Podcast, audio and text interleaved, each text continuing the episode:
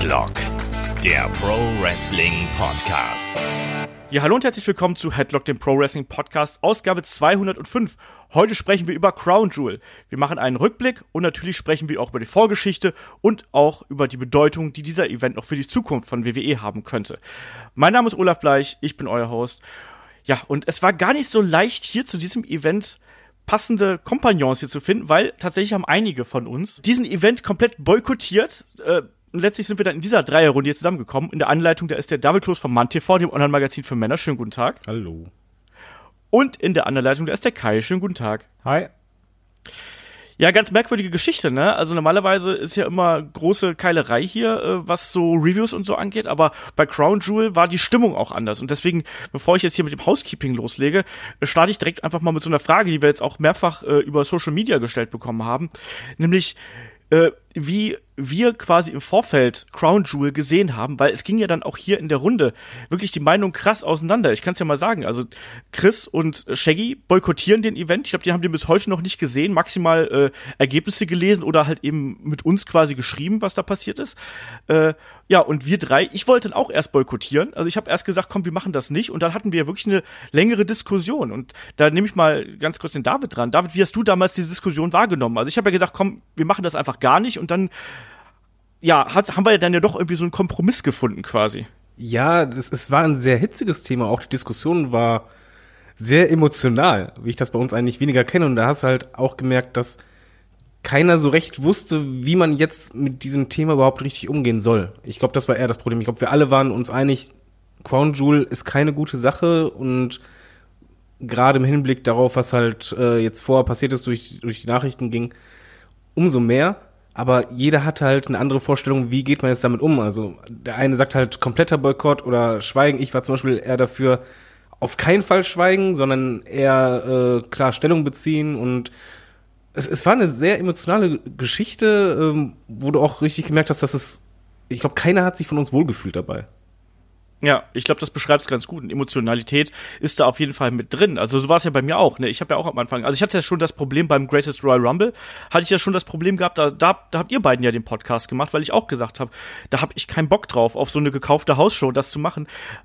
Und prinzipiell muss ich sagen, ich hab, hatte viel weniger Lust darauf, hier noch diesen Podcast zu machen, habe mich dann aber irgendwann habt ihr mich dann quasi bei meiner, in Anführungsstrichen, Journalistenehre so ein bisschen gepackt und habt gesagt, wir, wir müssen eigentlich darüber sprechen, weil das ist auch ein Teil unserer Aufgabe, ne? Und, und Kai, du hast da ja nochmal eine ganz andere Warte quasi ausgehabt, als, als David und ich das gehabt haben, oder? Ja, genau, also, weil für mich war so ein bisschen dieses, also das war ja auch eine schwierige Frage, dieses trennt man oder wie oder kann man überhaupt dieses, diesen Wrestling-Teil und diesen Politik-Teil voneinander trennen? Und, ähm, also wie David schon gesagt hat, wir waren uns alle einig, dass das in Saudi-Arabien alles mehr als scheiße ist und dass dann das noch gekauft wird und als dann noch diese Sache da mit diesem äh, Kritiker dazu kam, mit dem Khashoggi, da waren wir alle so, das einfach nicht gut. Ähm, aber ich habe mich halt trotzdem da interessiert, so wie, wenn du all das ausblendest, wie sieht's da wrestling-technisch aus? Was erwartet uns da? Und ähm, das hat mich dann trotzdem auch noch sehr interessiert, weil ich wissen wollte, was passiert so wrestlerisch jetzt bei Crown Jewel, abgesehen von diesem ganzen Politikkram, den wir halt drumherum hatten, wo wir uns natürlich auch alle einig waren. Ja so ist es dann eben auch. Also ich, ich habe dann, ich habe dann eben vorgeschlagen, wir machen so ein Mittelding. Ich wollte hier kein Business as usual machen, weil ich finde, das ist eben kein Event, der Business as usual ist. Und ich finde, den darauf runter zu reduzieren, ja, es ist ja Wrestling, lass uns nur über das Wrestling sprechen. Das kann ich in diesem Fall nicht, weil ich kann diese Geschichte, diese Geschichten, also es ist ja nicht nur die Sache mit, dass dieser ganze Kram ja gekauft ist, sondern es ist ja auch einfach, das sind die, da sind Menschenrechte dahinter. Es ist jetzt die Sache mit Khashoggi, was natürlich auch noch mal die Emotionalität noch weiter hochgetrieben hat. Ne? Das hat einfach alles dazu geführt, dass ich gesagt habe, ich finde, das kann man nicht voneinander trennen und deswegen würde ich in diesem Fall auch getreu dem Motto von Tenacious D, irgendwie, this is not a tribute, this is not a review, ne? das ist irgendwie was anderes.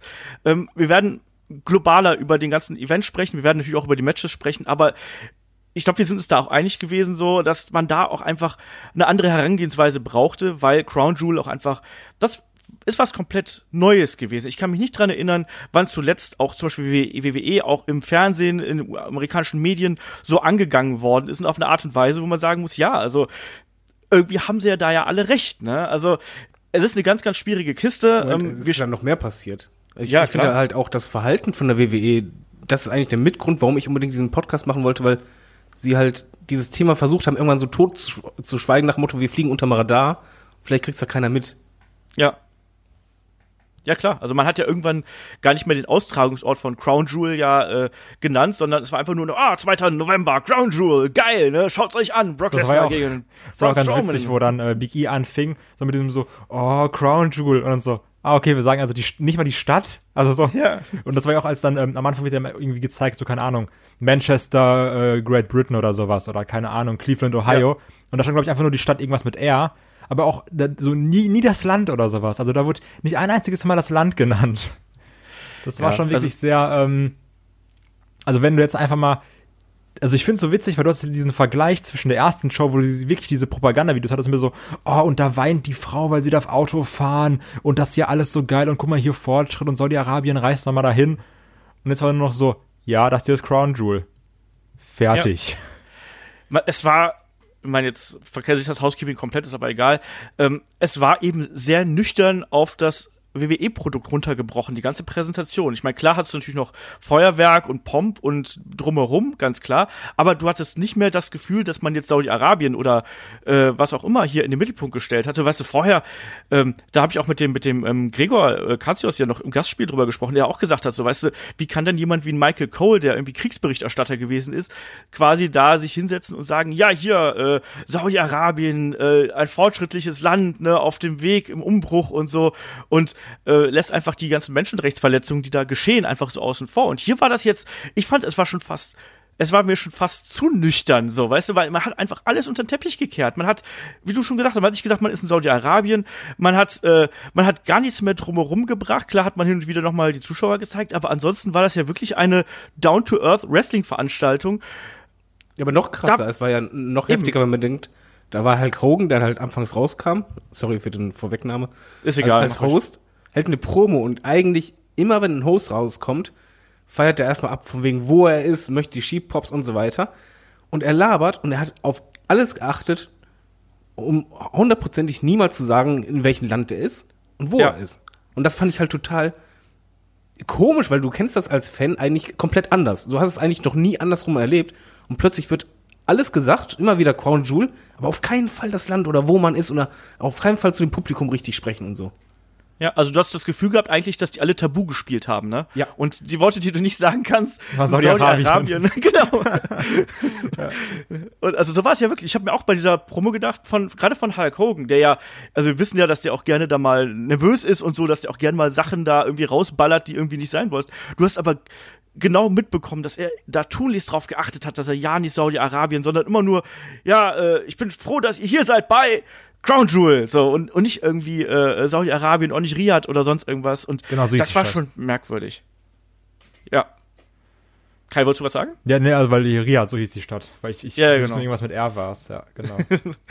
Ja, insgesamt war das, war das auf jeden Fall schon eine merkwürdige äh, Geschichte. Und also, wie gesagt, es war, war auch über uns ähm, absolut geteilte Meinung und emotionalisiert auch. Also da sind wir auch alle, alle so ein bisschen aneinander geraten.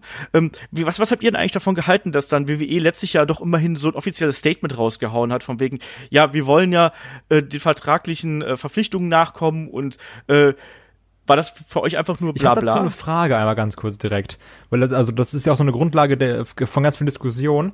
Ähm, hätte WWE dann einfach sagen können, also, oder inwiefern hätten sie dann sagen können, wir veranstalten dann nicht?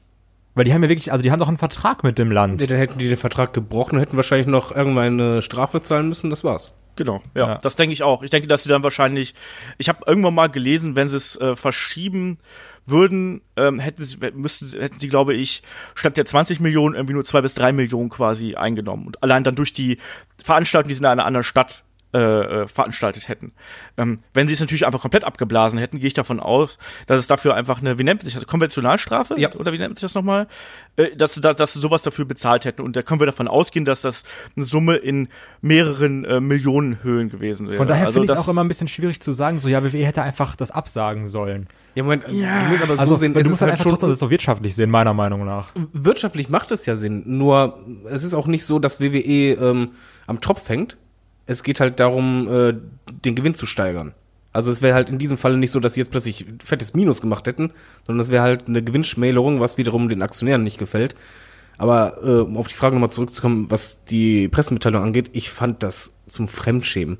Weil das war halt einfach genau das, wo ich dachte, ja, das habe ich von euch erwartet und es war halt so so heuchlerisch. Also ich habe beim beim Durchlesen der der Mitteilung einfach nur gedacht so, das ist reinstes PR bla bla und ihr wisst selber, dass wahrscheinlich der halbe Lockerroom genau das Gegenteil denken. Wir alle wissen, dass es einfach nur vorgeschoben ist, genauso wie halt ähm, ja, was bei mir immer noch so aufschlüsst, dass, dass halt Evolution sich vorgeschoben fühlt, äh, damit man irgendwie sagen Mhm. kann, ja, wir machen ja was für Frauen und so weiter. Da komme ich auch gleich noch später drauf zurück.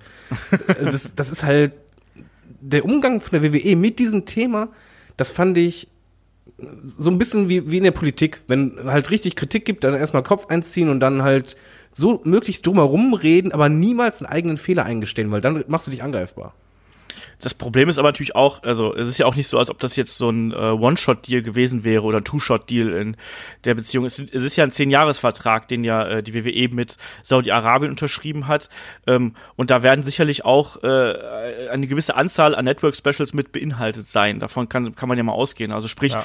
das, also natürlich ist das Risiko da. Also wenn du quasi jetzt diesen Vertrag schon am Anfang brichst, dass du dann quasi den kompletten Vertrag ja ad absurdum führst und wenn du dann diesen großen Deal nicht mehr hast, ganz klar wird das negative Auswirkungen aus äh, auf die auf die Aktionäre haben und auf das Unternehmen haben, ganz klar. Ich habe heute noch gelesen, dass dieser äh, Deal mit Saudi-Arabien ist ja im März angekündigt worden und seit dieser Ankündigung sind die Aktien um 130 Prozent gestiegen. Ja, aber sind von halt nur die nackten Zahlen. gefallen, ne? Einer nach dem anderen. Kai zuerst.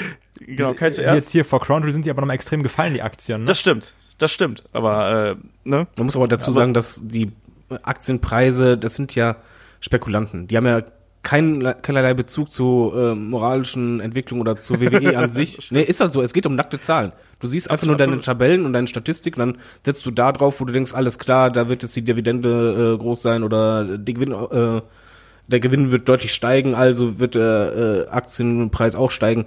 Den geht's ja nicht darum, wo, wofür das steht. Was ich noch anfügen möchte, ich glaube, äh, also so gar nicht mit euch Podcast. Ich glaube, es wäre noch interessant gewesen, wenn eine Frau dabei gewesen wäre, weil ich habe den ähm, Pay-per-View mit meiner Frau gesehen. Erstmal wollte sie die gar nicht erst gucken. Dann ist sie dazugekommen und es war halt echt ja so ein bisschen schwierig zu sehen, dass das du, du hast halt richtig angemerkt, wie unwohl sie sich fühlte und wie ähm, wütend sie auch wurde. Ich habe ja das auch dann erzählt von ja, Hulk Hogan war jetzt auch noch da und ähm, dass die halt äh, diese Pressemitteilung rausgehauen haben und auch mit Evolution. Und die wurde immer wütender, je mehr ich ihr erzählt habe, was die WWE da gerade macht. Also Ja, die, die hat sich richtig äh, beleidigt gefühlt und hat einfach nur gesagt, das, das kann, das können die doch nicht selber glauben und das war schon irgendwie traurig. Kann ich gut nachvollziehen. Aber da kommen wir eigentlich äh, auf den nächsten Punkt, den, den ich hier noch aufgeschrieben habe. Ich habe ein paar Mal gelesen im Internet, dass, äh, dass äh, einige Leute geschrieben haben, so ja, äh, diese Geschichte mit WWE ist eigentlich, also man soll das von WWE-Seiten durchziehen. Ähm, schließlich hat man es auch schon früher gemacht, dass man so in, in Regionen gegangen ist, äh, in die, die gerade im Umbruch sind, wo gerade eine Entwicklung stattfindet, um quasi so die westliche, ein, einen Teil der westlichen Kultur zu repräsentieren, um Meinungsfreiheit, Offenheit und so weiter zu repräsentieren.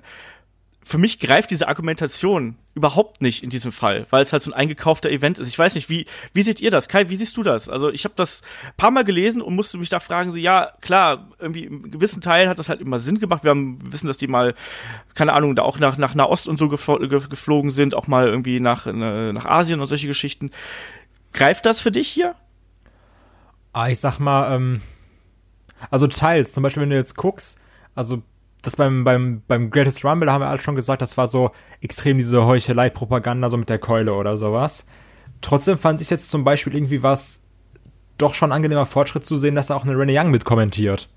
Also das ist ja auch irgendwie nicht so selbstverständlich. Also gerade jetzt bei Saudi-Arabien mit dieser ganzen Menschenrechtsgeschichte ist das schwieriger. Und klar hattest du woanders auch irgendwie mehr Fortschritt, wo du dann zum Beispiel gesehen hast, da haben dann eine Sasha Banks und eine Alexa Bliss gekämpft oder sowas.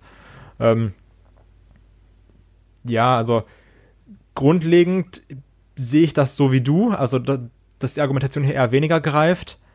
Aber du kannst halt trotzdem nicht bestreiten, also kannst halt nicht bestreiten, dass es jetzt ein Fortschritt war, dass auch jetzt zum Beispiel eine Renee Young mitkommentieren durfte, sag ich mal.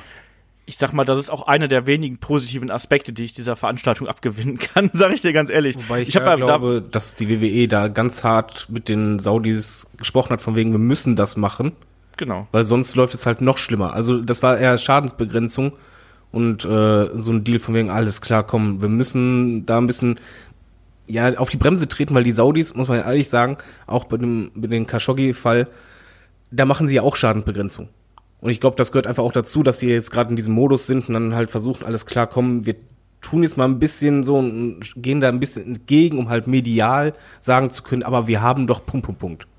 Und so fühlte Ja. sich das halt für mich bei Winnie Young an, aber äh, dieser Vergleich zieht für mich trotzdem nicht, weil äh, er würde ziehen, wenn man gesagt hätte, man kommt in in ein Land, was halt eh keinerlei Bezug zum Westen hat, ist aber hier nicht so. Wenn du allein ins Publikum schaust, äh, die jüngeren männlichen Leute, also halt Jungs, ey, mal ganz ehrlich, die waren genauso gekleidet, die sind genauso medial vernetzt und äh, konsumieren dasselbe wie halt die westlichen äh, Ja. Jugendlichen, nur halt die Frauen dort nicht. Und es wäre ein, was ganz anderes gewesen, wenn du halt eben das, was eh äh, noch nicht vorhanden ist, ein bisschen aufbrichst oder auflockerst. Beispielsweise indem er halt eine Sascha Banks oder Co.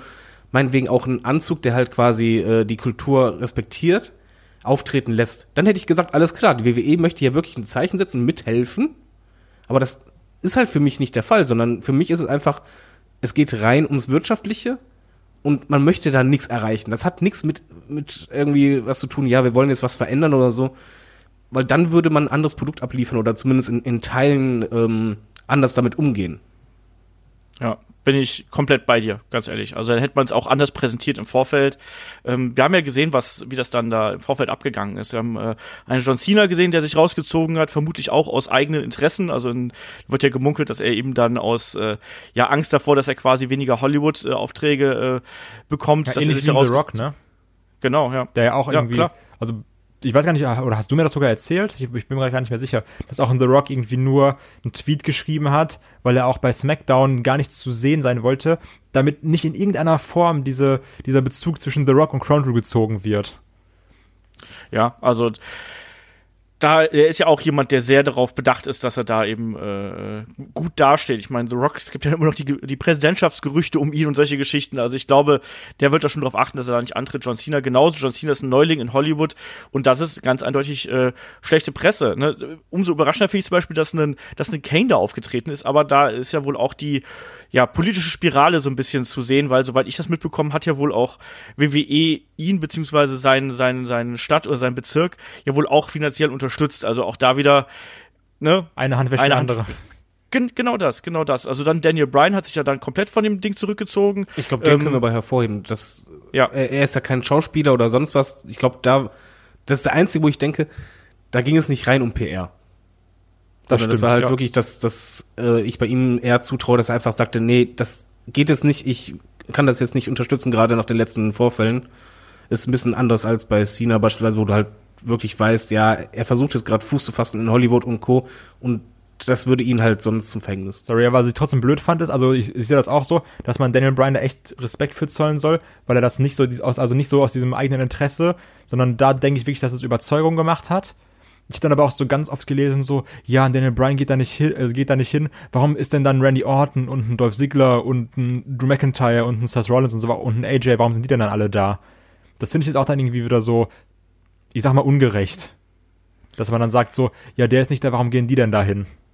Ich glaube, du, da steckt man einfach auch nicht in den, in den Menschen drin. Ja, also- also ich wüsste auch nicht genau, wie, wie ich da reagieren würde. Weil die also, einen, ich denke halt auch trotzdem, ähm, so zum einen, die verdienen auch irgendwie da ihr Geld, also für viele war es auch einfach nur Arbeit, ne, also kann man jetzt sehen, wie man möchte.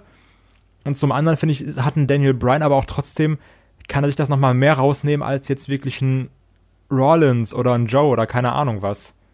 Weil es halt immer noch ein, also so, was soll, was soll einem Daniel Bryan passieren, wenn er da nicht hingeht, sage ich jetzt mal. Ich glaube, das ja. ist auch einfach eine Frage der Herangehensweise. Weil sagen wir beispielsweise, du bist in der Werbeagentur und du kriegst einen Auftrag von der äh, beispielsweise AfD für die Kampagne von denen. Wenn die Agentur das macht dann, und du bist Mitarbeiter davon, ja, das ist dann auch die Frage, ja, ist es halt für dich der Job, du machst es halt, weil es Ja, dein Beruf ist, oder eben. gehst halt anders ran. Deswegen, ich würde halt jetzt keinen Wrestler, der jetzt da aufgetreten ist, einen Strick draus drehen, sondern einfach nur eher es so rum machen, dass die, die es halt nicht gemacht haben, oder halt wie Danny Bryan, wahrscheinlich eher aus äh, persönlicher Überzeugung, eher positiv hervorheben, aber das andere ist nicht als äh, Vorwurf. Digga, ja, genau. Nee, weil ja, das habe ich halt auch gelesen und ich dachte so, okay, das ist eigentlich super unfair und Schwachsinn. da jetzt irgendwie anderen Leuten schlecht zu reden, wo man sagt, so ja, Daniel Bryan ist da ja auch nicht hingegangen. Hätte ja XY auch machen können. Ja, und im Endeffekt bist du dann da wiederum an der, an dem Punkt, dann hast du Einzelschicksale, die Vertragsbruch begehen, so ungefähr, ne? Und ja, keine Ahnung, also das ist dann immer so die Frage, ne? Schluckst du quasi einmal deine, vielleicht wenn du die, der Überzeugung bist, dass du da falsch, dass du da falsch am Platz bist, schluckst du einmal deine Überzeugung runter und sagst, komm, ich ziehe das jetzt durch und mache das einfach, weil es mein Job ist, oder begehre ich dagegen auf und riskiere dann vielleicht, dass ich äh, nächsten Monat ohne ohne Job dastehe und dass ich vielleicht wieder um die, weiß ich nicht, wieder um die durch die Indies tingeln muss, ganz böse formuliert, ne, dass meine Eben. meine Kinder vielleicht dann irgendwie Probleme haben oder sonst irgendwas. Ich finde das auch sehr schwierig. Insofern bin ich da äh, bin ich da ganz bei euch. Also ich sagte auch, dass äh, allen Respekt für Daniel Bryan, dass er das da äh, so durchgezogen hat. Auch da wissen wir nicht so genau, äh, ja, wie es mit ihm weitergeht ne, oder ob das für ihn Konsequenzen hat. Ich habe es letztens gelesen, dass es wohl tatsächlich so ist, dass man jetzt keine weiteren Pläne für Daniel Bryan hat. Ob das dann vielleicht auch irgendwie damit zusammenhängt? Ja, aber, aber ich sag mal so, selbst wenn, ich habe da auch gestern mit meiner Freundin darüber geredet, so was soll denn passieren, wenn die sagen so, ja, dann setzen wir halt den Daniel Bryan nicht ein oder sowas. So, dann wird er irgendwie, wenn der Vertrag ausläuft, zu New Japan oder keine Ahnung wohin gehen. Da, die WWE schneidet sich damit doch ins eigene Fleisch. Wenn du, also weil Daniel Bryan ist halt immer noch ein verdammter Star, ne? Ja. Und wenn die jetzt sagen so, ja, den bestrafen wir jetzt aber richtig, dann sagt er, gut, dann trete ich halt auch nächstes Mal bei New Japan an. Mal gucken, wie das dann ist. Wenn ich dann irgendwie bei Ja. Wrestle Kingdom da auf der Card stehe. Mal gucken, wie euch das gefällt. Ja, also ich finde das eben auch. Also Daniel Bryan hat da natürlich noch ein besonderes Standing, wie gesagt, noch da dann gut, dass er das ja quasi nutzt. Äh, aber ändert eben nichts an der, an der Gesamtsituation. Wie fand ich eigentlich jetzt diese ganze Hulk Hogan-Geschichte, dass plötzlich Hulk Hogan so aus dem Nichts angekündigt worden ist? Äh, Darf ich anfangen? das war auch total, ja, fang du ruhig an, aber das war total strange, oder? Ja, also zum einen wirkte das so nach dem Motto, ja, wir haben Roman nicht, dann kriegt er halt Hulk Hogan. Und ähm, was ich persönlich da irgendwie sehr schwierig finde, ist, dass da ja auch, also da, da gab es ja diese, diese böse Rassismuskeule, die ja geschwungen wurde von Hulk Hogan. Und dann war ja auch so, okay, Hogan kriegst du dieses Benoit-Treatment. So, nee, Hogan Mhm. gab's nicht und das nicht und das wird gestrichen, der wird nicht mehr erwähnt und alles. Und auf einmal ist das so komplett vergeben und vergessen. Und das ist so dieses Problem. Okay, wir sind jetzt hier gerade in Saudi-Arabien, was eh schon natürlich wegen allen Sachen, die wir gerade genannt haben, blöd dasteht. Ne? So mit diesem ganzen Menschenrechtskram und dem, dieser Ermordung von dem Khashoggi. Ja, aber dann, weil, weil die Saudis ja irgendwie auf ihre Kosten kommen müssen, bringen wir noch den Rassisten Hulk Hogan zurück. Also, Ah. also dieser, so klar, wir alle haben gesagt, okay, Hulk Hogan wird irgendwann nochmal da sein. Okay, meine Güte, ne? Aber das ist jetzt so dieses, dann machst du es hier? So wirklich? So ein- einfach Ja. so? Dieses, ja, da passiert die ganze Zeit gar nichts um Hulk Hogan. Es war immer so, ja, oh, er ist wieder da und redet mit Vince McMahon. Und irgendwie drei Tage vorher, bums, der ist der Haus von Crown Jewel. Also, das ist taktisch Ja, klug ist anders. Es, es war mit der heißen Nadel gestochen nach dem Motto, wir brauchen jetzt irgendwie einen Ersatz oder irgendwas Positives und äh, ich glaube, Ja. da ging es halt eher vielleicht darum, vielleicht die Saudis auch ähm, zu beruhigen oder im Gegenzug dafür, dass man jetzt zum Beispiel Propagandavideos, die hundertprozentig schon gedreht waren, äh, halt nicht ausstrahlt Klar. äh, und halt das Programm einfach schnell geändert hat aufgrund der Entwicklungen, um halt ja so ein Feel Good Moment vielleicht auch vor dem Bildschirm direkt am Anfang zu haben, damit die Grundstimmung der Leute, die das halt schauen, direkt positiver ist. Ähm, bei uns war es halt so, äh, der Dialog, ich kann einfach bei uns zitieren, das war halt, äh, meine Frau kam rein und meinte so, wie, Hulk Hogan? Die können ja jetzt jeden kaufen. Ich meinte so, ja, Geld regiert die Welt. Und sie sagte einfach nur ganz trocken, ja, das sieht man. Und das hat es Ja. eigentlich ganz gut beschrieben, weil das war halt das Gefühl bei mir. Ich denke, man wollte wirklich dieses Feel Good Moment, aber bei mir war es halt eher, ach nee, nee, das unterstreicht es halt noch mehr das, was ich eigentlich nicht möchte. Ja, äh, bin ich bin ich komplett bei euch. Ob man jetzt Hulk Hogan so äh, äh, pauschal als Rassisten bezeichnen kann, glaube ich, ist auch ein bisschen schwierig, um das mal so ein bisschen abzumildern hier. Also die Aussagen ähm, waren schon kritisch, ne? Ja, Also- andererseits, wer hat wer hat nicht schon mal rassistische Witze gemacht, wenn äh, da irgendwie sowas? Also ich weiß es nicht, ich kenne ihn nicht. Ich habe, glaube ich, einmal einen 10 Minuten Telefoncall mit ihm gehabt. Ich glaube nicht, dass also ich kann es mir irgendwie sehr schwer vorstellen, dass er halt wirklich ein Rassist ist, weil dafür hat er auch über die Jahre auch äh, zu viel im Lockerroom und sowas. Aber ist auch ist auch wurscht, ist mir auch egal. Ist auch gerade nicht Ähm, das Thema. Ist auch gerade nicht das Thema. Und äh, ob Hulk Hogan ein Rassist ist, werden wir an dieser Stelle nicht feststellen können, weil keiner von uns kennt ihn und wir werden ihn auch nicht mit einer weißen Kapuze irgendwo über ein Feld rennen sehen. Ja, er hat ja eine Maske auf dann auch. Noch kennst nicht. du aber an den, an den gelben Boots, weißt du? Zerreißt dann einfach so dieses Oberteil davon. genau, das, Also, ach, da ist der Hulkster wieder. da ist er. Ku Klux Aber, aber Klan ein bisschen ähm, Situationskomik war das ja schon, dass direkt der Theme-Song I'm a Real American als erstes zu hören war. Ich musste da halt an diesen Tweet denken, wo, wo, Von wo Chris, auch ne? einer geschrieben nee, nee, nee, Chris hatte den von mir wohl gemerkt. Ja, ich habe das ja, äh, hat irgendjemand getwittert, der dann drauf geschrieben hat, so zu der Musik von Hulk Hogan, I'm a real Arabian, uh, fight for the right of only men. Also, Ach ja, das, hat habe ich auch gelesen.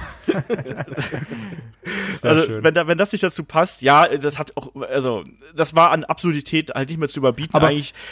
Ja, Ganz was, kurz dazu. Ähm, also wenn Crown wirklich eins gebracht hat, dann waren das unfassbar viele Memes und sehr viele witzige Tweets. Also auch was ich über den gesamten, also hier fing es ja schon an mit Hulk Hogan, aber was da noch den gesamten Abend über passiert ist, ne? Allein so für diese Witzkultur, das, das war unglaublich. Also das, das Ding hier bietet Potenzial für die nächsten zehn Jahre, sich darüber lustig zu machen.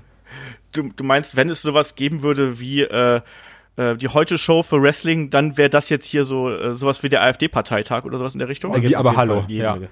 Also, Wobei das Ding Ja. habt ihr mal äh, eigentlich bei Social Media geschaut bei WWE Deutschland.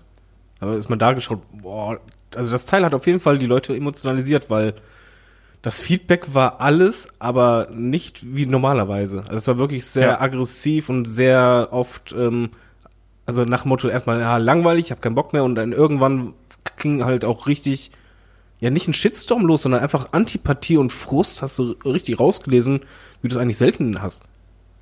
ich habe auch, ich weiß auch nicht genau, wie oft ich dieses äh, typische, äh, ich de deabonniere das WWE-Network äh, gelesen habe. Ja. Also das, das war jetzt wirklich noch mal eine Welle. Ich weiß, dass, dass, dass Wrestling-Fans das gerne auch mal so rausballern, einfach so als, als Zeichen ihres Unmuts. Aber so eine Welle hatten wir schon lang nicht mehr, sage ich dir ganz ehrlich. Also allerspätestens seit äh, WrestleMania und Nicholas als Tag-Team-Champion und so. Aber ähm, hier hat's das wirklich noch mal wie gesagt, Emotionalität ist, glaube ich, hier wirklich das Stichwort. Ich glaube, das hat, das ging ganz, ganz vielen Fans und Zuschauern einfach sehr an die Nieren, was hier passiert ist. Und dadurch war diese Emotionalität da. Also nicht nur in den, in den Facebook-Postings und in den Foren ähm, bei Twitter, sondern wie gesagt auch bei uns. Also wir haben uns ja, wir sind uns ja auch fast in die Haare geraten. Ne? Also ähm, das ist eine Geschichte, die da äh, ja, das ist eine, eine, eine Grenze, die hier eigentlich fast schon überschritten worden ist oder eingebrochen worden ist. Ne?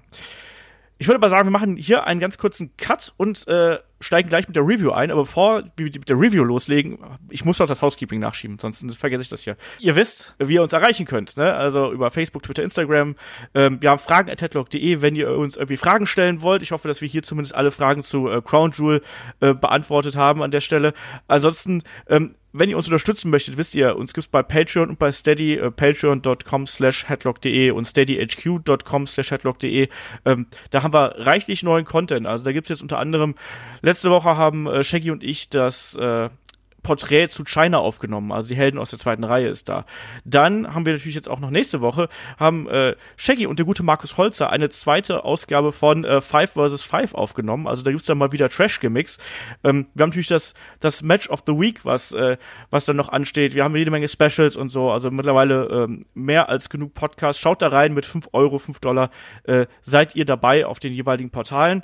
Und in dem Sinne sage ich mal schon mal Danke an die all die vielen Leute, die uns da unterstützen. Also es wächst und gedeiht und äh, das macht eigentlich auch Spaß, weil natürlich da kommt dann immer mehr Leben in die Bude und wir kriegen immer mehr Tweets und wir kriegen immer mehr Kommentare und das ist geil. Also unterstützt uns da gerne weiter. Wir haben noch einiges im Köcher. Ich weiß noch nicht, ob ich habe nächste Woche noch was, was richtig geil ist, was auch ohne die Unterstützung nicht möglich wäre.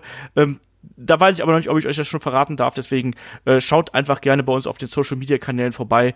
Äh, da werdet ihr auf jeden Fall die ersten Infos dazu kriegen. Da gibt's neue Videos und so weiter und so fort. Freut euch darauf.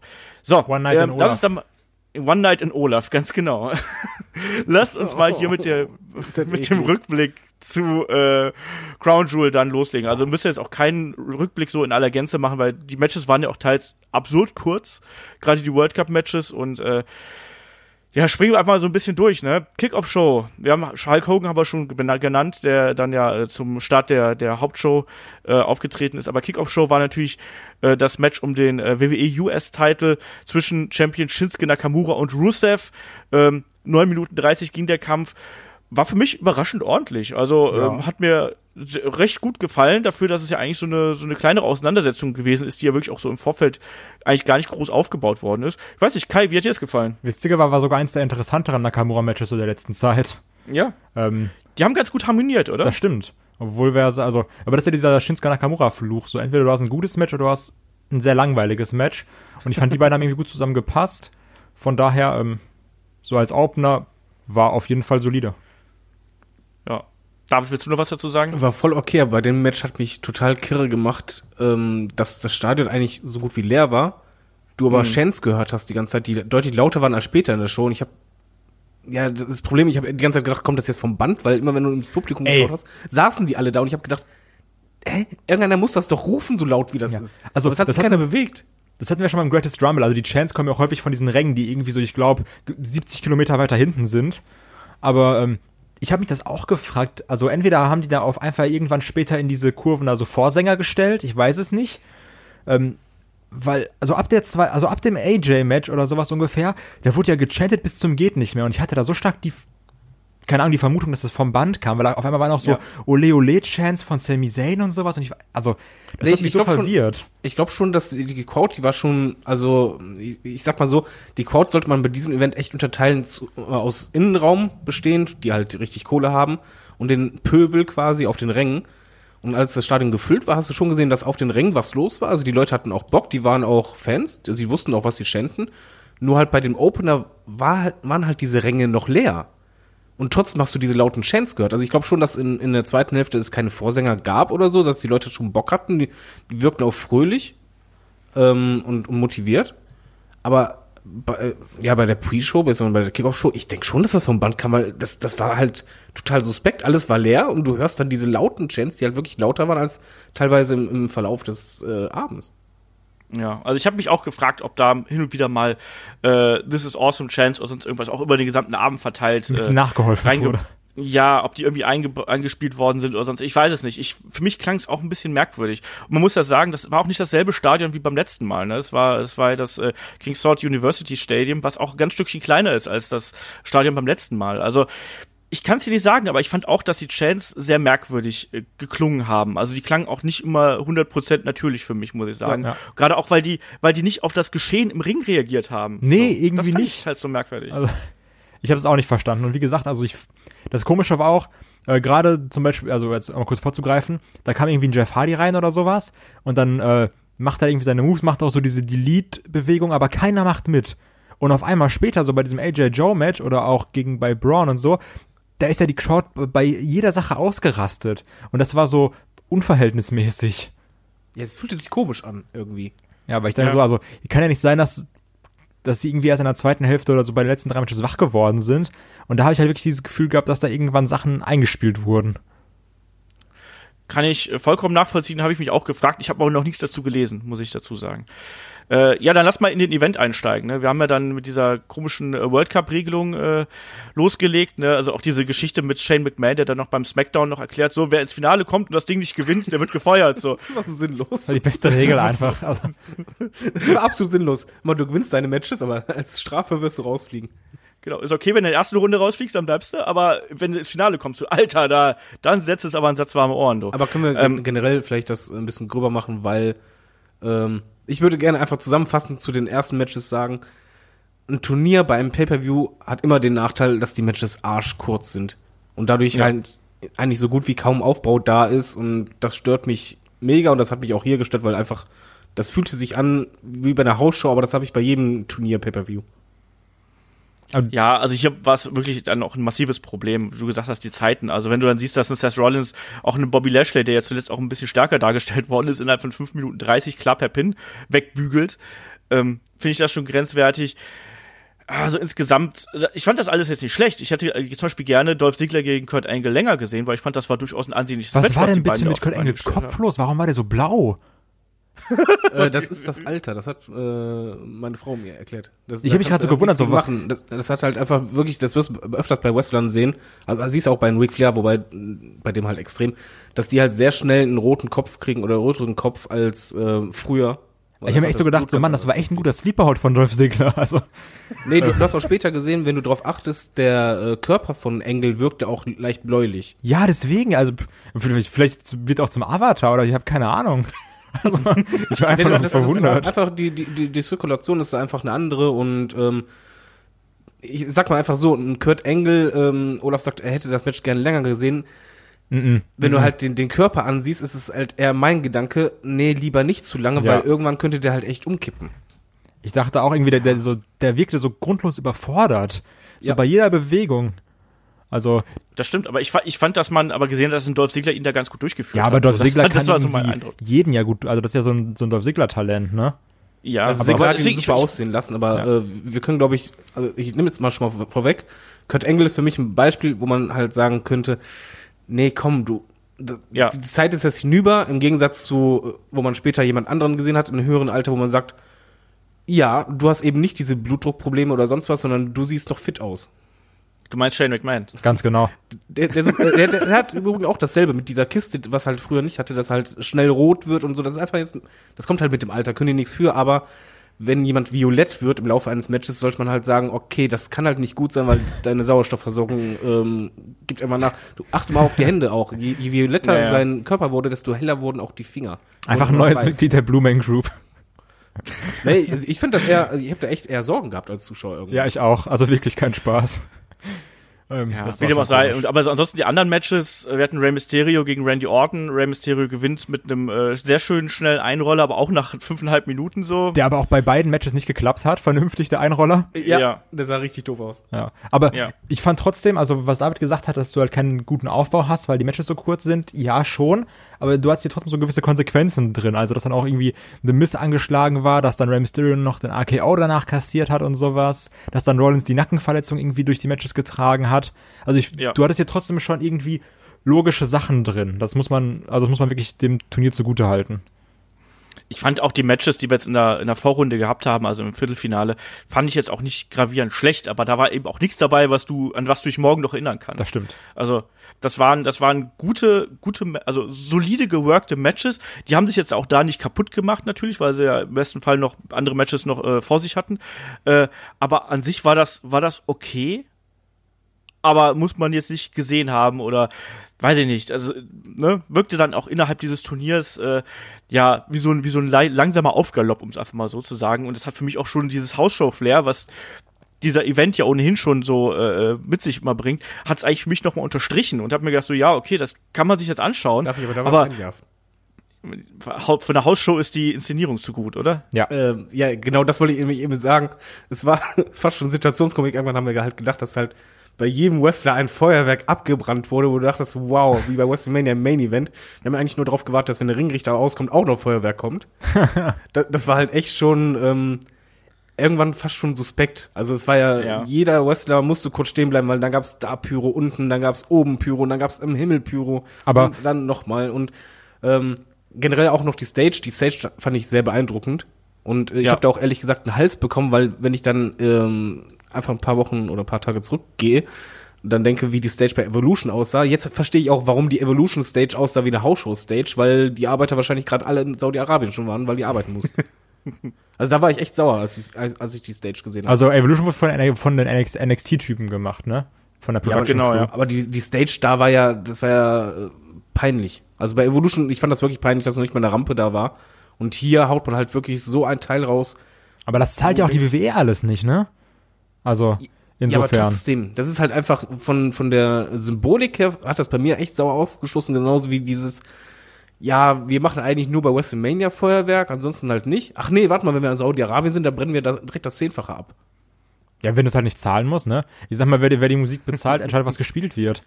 Und wenn die Saudis sagen, so, wir geben euch jetzt Summe X und dafür ballert ihr da richtig rein, Ja, aber deswegen muss man das ja nicht trotzdem gut finden. ja, klar.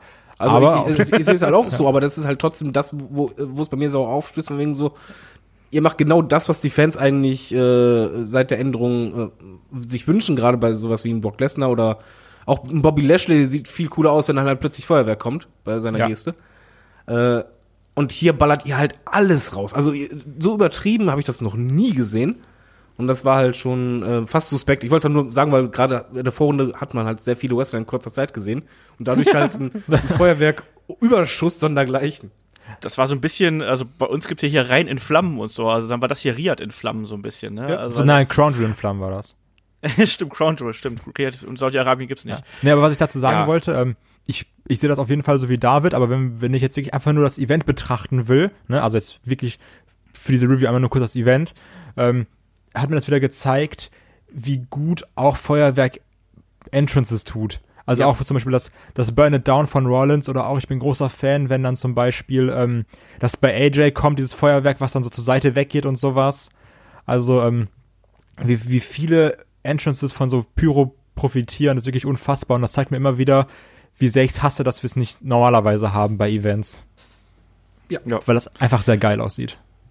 Das stimmt. Unterschreibe ich so. Ansonsten, ja, Vorrunde war jetzt nichts Gravierendes dabei gewesen, muss man sagen. Ähm, kommen wir weiter. Auch wieder zu was, was nicht irgendwie äh, großartig bewegend gewesen ist.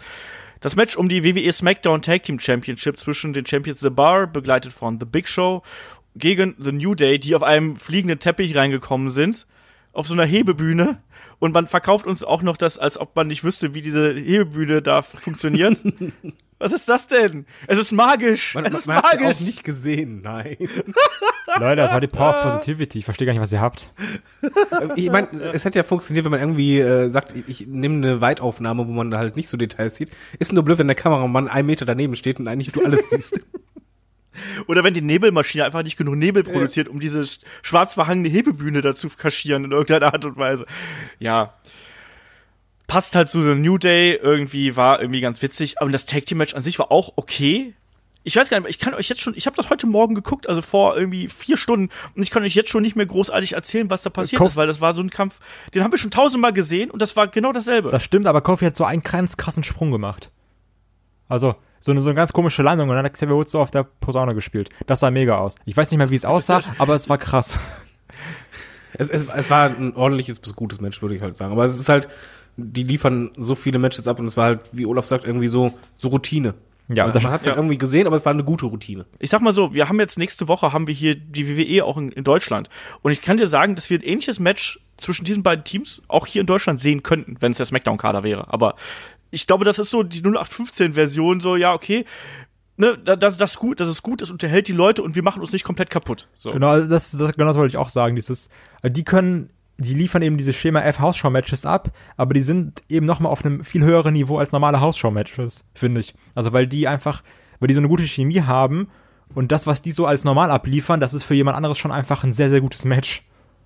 Meiner Meinung nach. Apropos Hau- Hausshow-Matches, ich finde im Vergleich zum ähm, Greatest World Rumble hat sich das weniger wie eine Hausshow in, innerhalb der Matches angefühlt. Das Also die stimmt. haben schon ähm, mehr durchgezogen. Halt, damals war das ja wirklich so, dass du gesehen hast, okay, die halten bei jedem Schlag gefühlt drei Meter Abstand. Und hier war das wirklich anders. Das hat sich schon eher wie ein Pay-Per-View angefühlt. Ja, auch so die Chops von Kofi gegen äh, Sheamus oder sowas zum Beispiel. Ja, Also das, das wirkte schon alles ein bisschen rougher. Ja. Ein bisschen, ein bisschen. Wurde eigentlich jemals erklärt, warum The Big Show jetzt bei The Bar ist? Weil Big Show heel geturnt ist. Ich wollte gerade sagen, wurde Big Show jemals erklärt, warum er Heel oder Face tut? Natürlich, und er fängt an zu weinen. Aber ich habe trotzdem Spaß mit der Kombination, ne? Also das ist trotzdem witzig. Ja. Ja, wie, am Ende hat, haben sie dann ja auch dadurch gewonnen im Endeffekt. Und da gab es ja dann den, äh, die Weapon of Mass Destruction so von außerhalb gegen Big E und dann äh, ha- hat Seamus den Sack hier zugemacht. Wie gesagt, der Kampf war in Ordnung, aber Äh, ich glaube, den haben wir, da haben wir auch schon bessere gesehen. Zwei Sachen dazu. Zum einen, ich finde es Ja. immer unfassbar gruselig, wie Big E den äh, Bro-Kick nimmt, weil er wirklich nur sein Kinder reinhält. Das war, das war als äh, Sheamus da, also als die Champion wurden und diesmal auch schon wieder. Und was ich sehr witzig fand, ich weiß nicht, ob ihr es gesehen habt, als dann äh, Big Show rauskam, hat Cesaro ganz Zeit den Entrance mitgesungen. Ja, Das fand ich sehr witzig. konnte man auch hören. ja, ja, eben genau. Ja. Das ist ein guter Typ, der Cesaro. Ja. Äh, machen wir weiter hier. Dann ging das mit dem Turnier auch weiter. Halbfinals standen an. Ähm, erstmal war es The Miz gegen Rey Mysterio. 11 Minuten 15. Am Ende gewinnt The Miz. Ähm, auch Rey Mysterio hat es auch hier nochmal versucht, ihn einzurollen, hat nicht funktioniert. Ja. ähm, Versucht. Fand ich auch okay. So. Aber habt ihr doch, aber hat doch keiner mitgerechnet, dass The Miz das Ding gewinnt, oder? nee. Also alle haben gesagt, okay, Rey. Mysterio, safe. Ja, das, ich glaube, Ja. das, das Problem war dann eher das zweite Match. Weil äh, hier hat halt der Heel gewonnen. Also ging ich jetzt davon aus, klar, alles klar, im zweiten Match wird dann der Face gewinnen. Muss ja sein. Ja, ist ja nicht passiert. Ist ja mal was anderes. Ja, aber genau Mensch. deswegen habe ich dann gedacht, okay, da das stimmt gerade fast nicht, da wird jetzt gleich irgendwas geändert später. Ja, ich dachte das, aber auch äh, zum einen, ja gut, okay, macht ja Sinn, weil dann kann The Miz verlieren und zu Raw rübergehen. Das wäre jetzt ja auch nicht irgendwie ganz abwegig gewesen. Okay, anders, andersherum. Kannst du dich an irgendein Finale erinnern, wo ein Heel auf einen Heel traf? Ja, klar. Hier, WrestleMania war das ein, ach nee, schon gut, hab mich vertan. Hast recht. Ja, nee, klar. Also das ist ja dann immer so dieses typische Denken, was man dann eben als, als Wrestling-Fan dann eben auch hat. Ne? Also wenn Heel auf Heel trifft, muss irgendwie noch was passieren, weil ansonsten ist es merkwürdig. Ich habe halt gedacht, als dann, um so ein bisschen vorzugreifen, als diese Verletzungsgeschichte ist, dass man versucht hier The Miss schon mal, schon mal probeweise so zum Heel, um, äh, zum Babyface umzudrehen, nur um mal zu gucken, wie die Reaktionen sind. Ähm, naja. Ansonsten ich würde also ich, auch hier, das war das war ein solide geworktes Match, finde ich. Also die beiden haben, äh, da waren auch ein paar schöne Aktionen dabei. Also zum Beispiel dieser dieser Hurricane Runner, den The Mist dann in den in den alley oop gekontert hat, also Oh ja. wo er ihn nach hinten geworfen hat und so. Ähm, ich finde auch Rey Mysterio sieht gut aus in dem, was er macht. Also es ist jetzt nicht mehr so, dass er, äh, also was liegt wahrscheinlich auch daran, dass wir ihn jetzt nicht noch nicht äh, total über haben, aber er wirkt gut, äh, die Aktionen, die er zeigt, sehen gut aus. Und hier war auch, hier wurde die Geschichte am Ende aufgegriffen, die vorher aufgebaut worden ist. Also diese Rippenverletzung, da will Rey Mysterio am Ende den Frog Splash zeigen. Äh, Miz zieht die Knie an und rollt ihn danach ein oder pinnt ihn danach. Und das war für mich in sich eine schlüssige Geschichte mit dieser, mit dieser Verletzungsengel. Kann man so machen, sah keiner schwach bei aus.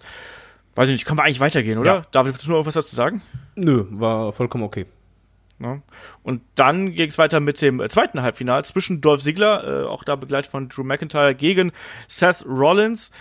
Äh, das war, äh, die beiden haben wir auch schon jetzt die letzten Monate tausendmal gegeneinander gesehen, so gefühlt. Aber, Aber ja, du zuerst. Nicht schlecht. Das war absolut synchron. Sehr schön, Jungs. ähm, aber die haben mich hier wieder mitgenommen. Ja. Muss ich ganz klar so sagen. Und jetzt darf der Kai. Das gleiche wollte ich nämlich auch sagen, weil ich habe so das Match, ich habe die Paarung gesehen, dachte so, oh cool, das haben wir in den letzten zwei Monaten erst 430 Mal gesehen.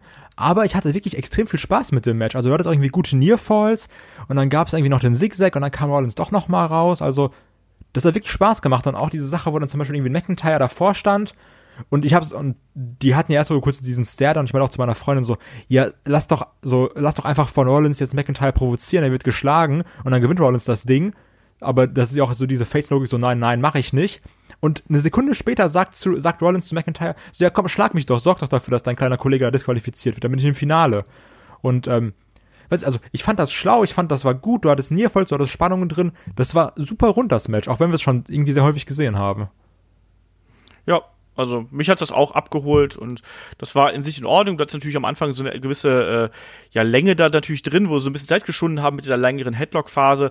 Das passt aber auch zum Charakter, den Dolph Ziggler einfach hat und am Ende ging es ja dann richtig ab. Also ich weiß gar nicht. David, wie hast du hier den Kampf gesehen? Äh, einer der besten Kämpfe der, der Card. Absolut unterhaltsam, du äh, warst da drin. Das war auch logisch äh, erzählt. Also ich habe jetzt nicht viel zu meckern. Das war jetzt nicht so, wo ich sage Five-Star-Match, aber das war einfach ein richtig ordentliches Match. Ja. Wie gesagt, das, sind, das ist ja, die meisten Kämpfe auf dieser Card sind relativ ordentlich. Also da ist nichts dabei, wo du sagst, oh mein Gott, das ist ja eine Beleidigung für mein Wrestling-Herz oder sonst irgendwas. Aber da kommen wir gleich zu. Ähm, klar, aber, aber ansonsten war die, diese Card an sich, also mit den normalen Matches, die halt stattgefunden haben, die waren in sich in Ordnung. Der, der nächste Kampf auch wieder, da ging es dann um den äh, WWE-Titel zwischen AJ Styles und Samoa Joe. Samoa Joe ist ja da reingerutscht in die, in diese ganze Geschichte als Ersatz für Daniel Bryan. Ich bleib ja dabei, ich würde gern diese Dreierfehde sehen. AJ Styles gegen Samoa Joe gegen Daniel Bryan. als, so ein bisschen wie damals mit Daniels, ne? Genau das, ja, genau das. Äh, ähm, aber ansonsten auch hier der Kampf. Wir haben, wir haben letztes Mal schon gesagt, die beiden harmonieren gut, die kennen sich. Und mir hat auch der Kampf hier wieder Spaß gemacht. Mich hat es ein bisschen gewundert, dass man Rückbezug nimmt auf diese Knieverletzung, die äh, Samoa Joe ja da vor ein paar Wochen gehabt hat. David, dann darfst du jetzt was dazu sagen als erstes. Wie fandst du das hier? Ich halte mich auch wieder kurz und knapp. Ich fand das Match gut. Ich finde auch generell, dass ähm, Joe mausert sich für mich ein bisschen zum heimlichen MVP von WWE, Ja. weil der liefert halt richtig ab und äh, der spielt seine Rolle super, beide harmonieren und ja, das merkst du einfach bei dem Match. Du merkst es wirklich, dass es immer rund läuft und die versuchen auch immer Bezug zu nehmen äh, zu vorherigen, aber dann, dann doch die Matches immer unterschiedlich ein bisschen zu gestalten. Ich mag die Intensität, das, das passt alles. Kai? Ja. Also grundsolid, du kannst die beiden einfach dahinstellen und dann ist gut. Und du kriegst, du kriegst auf jeden Ja. Fall ein mehr als solides Match. Was ich aber nicht verstanden habe, ich habe gelesen jetzt nach dieser Fehde, dass doch Joe so ein paar kleinere Verletzungen hat. Ja. Hat man jetzt aber irgendwie nicht so was von gesehen. Kann, also verschwindet Joe jetzt wieder nach diesem Ding oder? Also weil er war ja auch eigentlich nach dem, nach der Niederlage gegen AJ war ja auch raus und da dachte ich, okay, der, der kriegt jetzt Zeit irgendwie, um sich wieder zu erholen. Ähm, War das wirklich so ein, so ein One-Time-Only-Ding, weil sie jemanden als Ersatz brauchten? Oder? Ich glaube, kann gut sein, dass die, dass sie wirklich gesagt haben, ey, wir brauchen einen schnellen Ersatz. Hier haben wir eine Storyline, die wir halt weiterführen können. Ja, einfach nochmal auf, äh, so ein bisschen aufwärmen und jetzt ist Joe wieder raus. Ja, eher, ich würde eher sagen, fit spritzen. Also, dass der halt äh, eher was gegen die Schmerzen bekommen hat. Der wird ja keine üble Verletzung haben, aber es Ja, kann klar. halt sein, dass der irgendwas hat, was halt ähm, schmerzhaft ist, was ich eigentlich auskurieren muss, aber trotzdem kann er halt doch in den Ring steigen. Ja, meine ich aber, aber, dass er dann jetzt wieder raus ist, also nach diesem würd Match. Ich, ich würde es denken, also es ist, dass der sich jetzt mal richtig auskurieren soll, das war halt jetzt die Notlösung und eigentlich die beste Notlösung, die man machen konnte. Kann natürlich auch sein, dass sie jetzt einfach noch ein bisschen schonen. Andererseits haben wir jetzt auch schon wieder die Survivor Series vor der Tür. Also, keine Ahnung, mich hat's auch gewundert, dass man ihn hier mit reinwirft, eben gerade auch wegen dieser Geschichte mit den Verletzungen, die da äh, die, die Runde gemacht haben. Ich habe aber noch auch da noch nichts Neues gelesen, ne? Also von daher muss man einfach mal abwarten. Ich fand das Ende ein bisschen antiklimatisch, weil es ja dann doch sehr, sehr glatt gewesen ist, dass dann äh, AJ mit dem äh, Phenomenal Forearm hier gewinnt. Ansonsten war das für mich, ja, also, ansonsten eine Waffe. Ja, natürlich. Äh, aber sonst war es für mich das beste Match auf der Karte. Also das, das, das kann man sich absolut angucken. Nein, So, das beste Match kommt jetzt erst. Ey, ne, ich woll- ich wollte mich gerade sagen, ab diesem Punkt fällt nämlich dann Jetzt die Karte auseinander. So. Jetzt wird's lustig. Ja, äh, nächster Kampf ist natürlich das Match um die vakantierte Universal Championship zwischen Brock Lesnar und Braun Strowman. Wir kennen die ganze Hintergrundgeschichte, haben wir letztes Mal aufgedröselt mit Roman Reigns, der aufgrund seiner Leukämieerkrankung den Titel niedergelegt hat. Äh, dann bleiben nur noch diese beiden hier übrig. Puh, ja, äh, erstmal natürlich hat hier äh, ein Baron Corbin seinen Entrance gemacht und hat dann auch gleich ja für die Entscheidung gesorgt, weil Baron Corbin noch einmal äh, Braun Strowman angegriffen hat, hinterrücks mit dem Titel. Und dann gab's fünf F5s, dann war der Kampf vorbei, zweieinhalb Minuten. Darf ich anfangen, bevor David einen 7-Minuten-Monolog hält? Weißt du, ich wollte gerade schon irgendwie so loslegen, ne? Mach Ja, deswegen, aber dann, dann hole ich mir was zu trinken irgendwo an der Tankstelle oder so, habe ich Zeit. Kein Ähm, Problem, da kannst du schon etwas kochen, Kleinigkeit, so Ja, ja. Schnell gemacht. ist wirklich so. Ähm, also ich sag mal so, ich war schon lange nicht mehr so invested in irgendwas, weil ich halt diese äh, Fives gesehen habe ich war so, ey, bitte nicht. So alles, aber nicht das. Und dann kommt Braun raus beim ersten und dann war der zweite und ich war so, okay, bitte nicht. Und dann kommt er wieder raus und dann der dritte. Und also ich war, mein Herz war immer so, oh nein, Leute, jetzt macht das nicht. Und dann gab es dann mal diese kurze Comeback-Phase von Braun, wo du gedacht hast, okay, vielleicht passiert jetzt doch was, so um den einfach stärker darzustellen. Ähm, und dann gab es 1, 2, 3. Das war dann schwierig.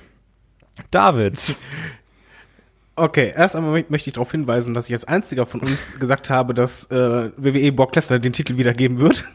Auch wenn es das absolut bescheuertste ist, weil eigentlich haben wir alle gesagt, jetzt musst du Strowman den Titel geben, keinen anderen. Es geht einfach nicht anders, alles andere macht keinen Sinn, ist Banane, schadet der WWE.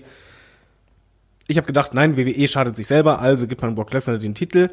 Ich habe mich derbe auf, den, äh, auf das Match gefreut, als äh, Lesnar rauskam. Ich gebe zu, ich schaue mir halt gerne die Matches von ihm an, weil ich halt cool finde, dass er halt so ein Monster ist. Und ich sagte die ganze Zeit nur, bitte lass es jetzt pure Zerstörung sein. Ich möchte ein Match haben wie Lesnar gegen Goldberg, wo es einfach nur kein normales Match ist, sondern einfach pure Zerstörung. Die sollen meinetwegen die Barrikaden alles auseinandernehmen. Soll mir recht sein. Aber genau das ist nicht passiert. Und stattdessen war es halt ein Squash für mich. Und du hast halt ein Monster schlechthin mit Strowman aufgebaut. Okay, er kon konnte auskicken. Dachte ich schon, okay, gute Idee. Dann lass ihn auskicken. Dann kam noch einer. Ja, lass ihn noch mal auskicken. Dann wird er stark dargestellt. Aber dieser Moment wegen, ja, jetzt kann er dann aufdrehen. Jetzt ze zeigt er, dass er das Monster ist, das man über zig Monate aufgebaut ist. Dieser Moment kam halt nicht, sondern er hat einen einzigen Move gehabt. Das war ein Kick. Ja, in, in der Ringecke, genau. Ja, ja, eine Irre ein Kick. Also es, es war noch nicht mal, dass er jetzt irgendwie äh, seinen, seinen Schulterblock macht oder sonst irgendwas, was typisch für ihn ist, wo man sagt, okay, man hätte noch, noch machen können, dass Lesnar dann daraus wieder aufsteht, weil er ist auch ein Monster. Ne, er ist ja ein Biest, Entschuldigung. Und stattdessen kam da halt nur dieser Kick. Und ich war da so traurig, als dieser Kick kam und ich dachte, okay, jetzt geht's los. Und dann war Ende. Und das, das war einfach, ich habe einfach nur dann auch eine Gruppe geschrieben, fuck you WWE, und ich habe einfach nur die ganze Zeit vor mich hingeflucht, fuck you, fuck you, fuck you, fuck you, weil das so dumm ist. Also es ist einfach nur mal, mal von Fan-Dasein weggesehen, ich habe einfach nur gedacht, wie dumm kann man sein, das so zu bucken und dann auch noch den Titel rüberzugeben. Wenn man schon den Titel rübergibt, dann lass zumindest den Gegner stark aussehen. Nein, man macht genau das Problem, was man vorher hatte. Brock Lesnar wurde als zu stark dargestellt. Irgendwann hatte man gleich keinen gleichwertigen Gegner mehr. Und das macht man nochmal. Und ich habe einfach nur gedacht, wie ignorant kann man sein und auf die Fans, Entschuldigung, Olaf, scheißen. So, das war mein Schlusswort. Ja, ich habe mich darüber auch geärgert, aber du, du, hast mich ja mit deinem Fuck you WWE gespoilert. Insofern habe ich mir schon sowas gedacht, dass da sowas rauskommt. Ähm, nein, das war natürlich, äh, ich werde dieses Wort heute mehrfach benutzen, das war natürlich eine Farce, was hier passiert ist. Ne? Also diesen Gürtelschlag von äh, Baron Corbin dann quasi zu, als, als, ähm, als Aufhänger für die komplette Demontage von Braun Strowman zu nehmen, ähm, es macht halt keinen Sinn. Und jetzt haben wir eben, wie David schon gesagt hat, ne, wir sind jetzt eigentlich wieder beim Punkt Null. Wir sind wieder beim Stand vor äh, äh, Roman Reigns Erkrankung da. Jetzt müssen wir erstmal gucken, wie es damit weitergeht. Ich finde auch, dass Brock Lesnar hier nicht äh, in irgendeiner Art und Weise irgendwie noch da hätte mitmischen dürfen um den Titel, sondern er hätte eigentlich der sein müssen, der sich jetzt hier hinlegt, um den nächsten großen Star aufzubauen. Das wäre hier der Punkt gewesen, um das zu machen. Also der Punkt gab schon tausendmal. Aber das hier wäre jetzt wirklich der allerspäteste Punkt gewesen. Jetzt sind wir wieder, ne, wie vor ein paar Monaten und ärgern uns darüber. Darf ich auch noch? Also jetzt hat er halt ja gesagt. Ähm, ja, mach mal. Ich muss sagen, also ich versuche jetzt einfach mal nur so die positiven Sachen zu sehen. Okay, jetzt, weil jetzt nochmal als Dritter was Negatives zu sagen, wäre auch blöd. Ähm, das Wetter war gut. Ich freue mich trotzdem mehr auf Brock gegen AJ als auf Braun gegen AJ, weil ich glaube, das kann ein sehr gutes Match werden. Ähm, weil ähnlich wie David gesagt hat, wenn ein Brock Lesnar Bock hat, kann der echt gute Matches abliefern. Und ähm, deswegen freue ich mich sehr darauf, nochmal AJ gegen äh, Brock zu sehen, jetzt zum zweiten Mal bei Survivor Series.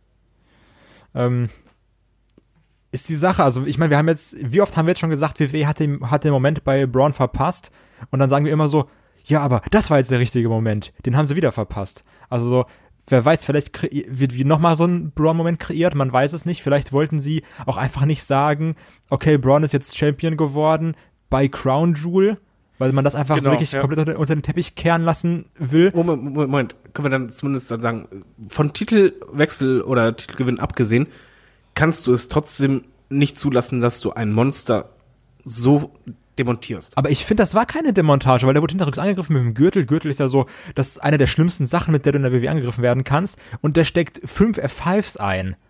Ja, also das ist, jetzt, ist jetzt ja nicht so, dass der irgendwie kaputt gehauen wurde, sondern also ist es ja nicht so, dass Brock angefangen hat, dem drei gezimmert hat und dann irgendwie eine F5 gemacht hat und war Ende.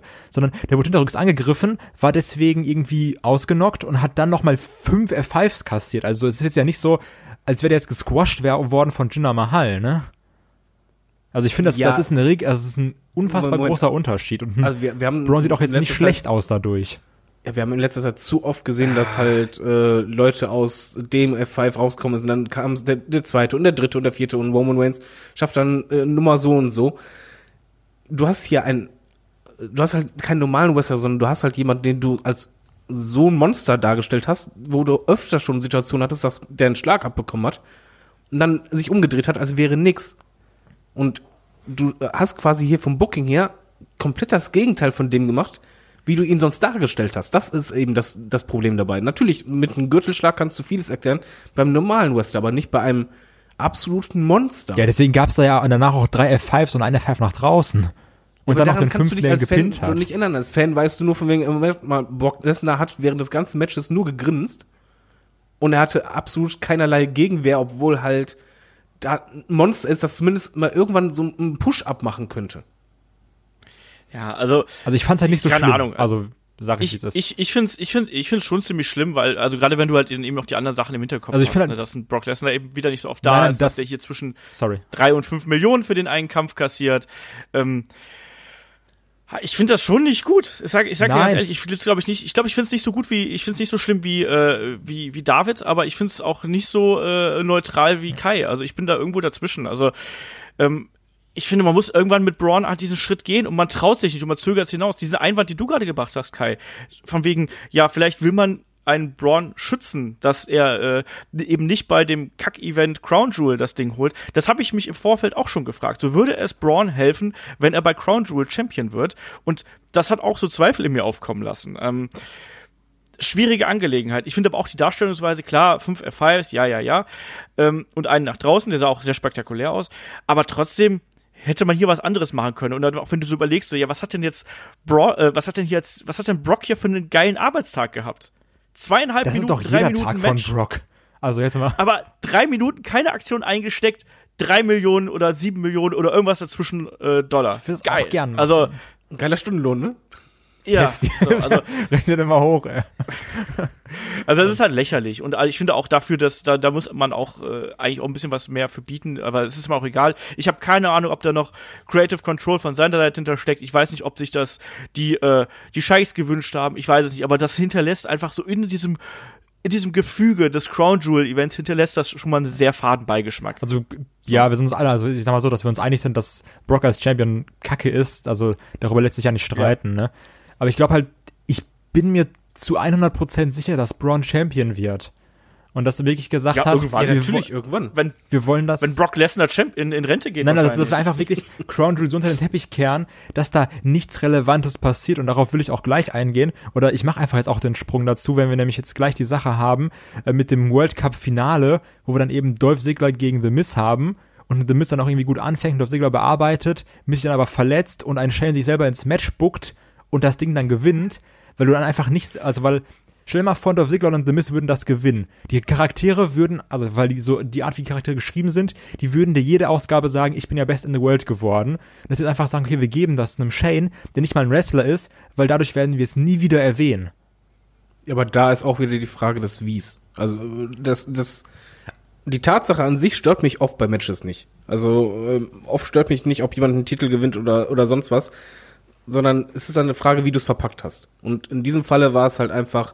Erstmal hat mich mega gestört, dass halt äh, Drew McIntyre rausgeworfen wurde mit der Begründung, es ist ein Einzelmatch. Vorher war das ja auch ein Einzelmatch, aber das war ja egal. Ja, das war das Finale. Ja, aber äh, die Begründung vom Ringrichter war, das ist ein Einzelmatch. Das hast du äh, extra laut gehört. Äh, dann Missverletzung hat er übrigens super gesellt. Ich dachte wirklich, der sich verletzt, ne? Also, Also erstmal habe ich wirklich gedacht, oh oh, dann habe ich die ganze Zeit auf die Ringrichter geachtet, dann habe ich gesehen, alles klar, Shane kommt drüber, ist Storyline, also alles gut, aber mir hat halt immer diese gefallen, von wegen, ich bin nie verletzt. ja. Ähm, das hat er wirklich super authentisch rübergebracht. Ich fand auch diese Sequenz, wo halt Shane immer wieder das Mikrofon von dem Announcer halt blockiert hat, sehr, sehr gut. Als er sich dann reingebuckt hat, da drehte sich bei mir schon leicht der Magen um. Ja, da war ich gedacht, fertig. Da, da habe ich nur noch gelacht ab dem Moment. Ja, siehst du, da habe ich noch gedacht, Moment, okay, die werden ihn gewinnen lassen. Buckt es aber bitte zumindest so, dass er das irgendwie ähm, nicht zu dominant macht. Und stattdessen hauen sie halt einen Non-Wrestler raus, der Dolph Ziggler abfertigt sondergleichen. Also wo, wo der schon mit Schlägen loslegt und äh, Dolph Ziggler zusammen hockt wie ein kleines Mädchen, den du gerade irgendwie äh, an den Zopf gezogen hast. Das, das war nicht normal. Und das, dieses Wie, das hat mich gestört. Ich, ich mag Shane. Ich finde auch, er ist top fit. Mal ganz ehrlich, für das Alter sieht er fantastisch aus. Man kann es so bucken. Ich habe auch kein Problem damit, wenn man das halt sagt, so wie du, ja, man, die anderen Wrestler hätten das halt sonst die ganze Zeit gesagt. Dadurch wäre der Bezug. Also schützt man sie. Kein Problem, aber das Wie ist für mich entscheidend. Lass ihn durch ein Roll-Up gewinnen. Im letzten Moment, weil halt Sigler zu arrogant ist, weil er zu dominant ist. Kein Problem, sage ich. Das war halt einfach passend zum Heal. Du hast dich übernommen. Aber so, ne. Aber ich muss sagen, also für mich reicht wirklich diese Erklärung, er hatte zwei Matches und wurde dann noch vor dem Match hinterrücks von The Miz angegriffen.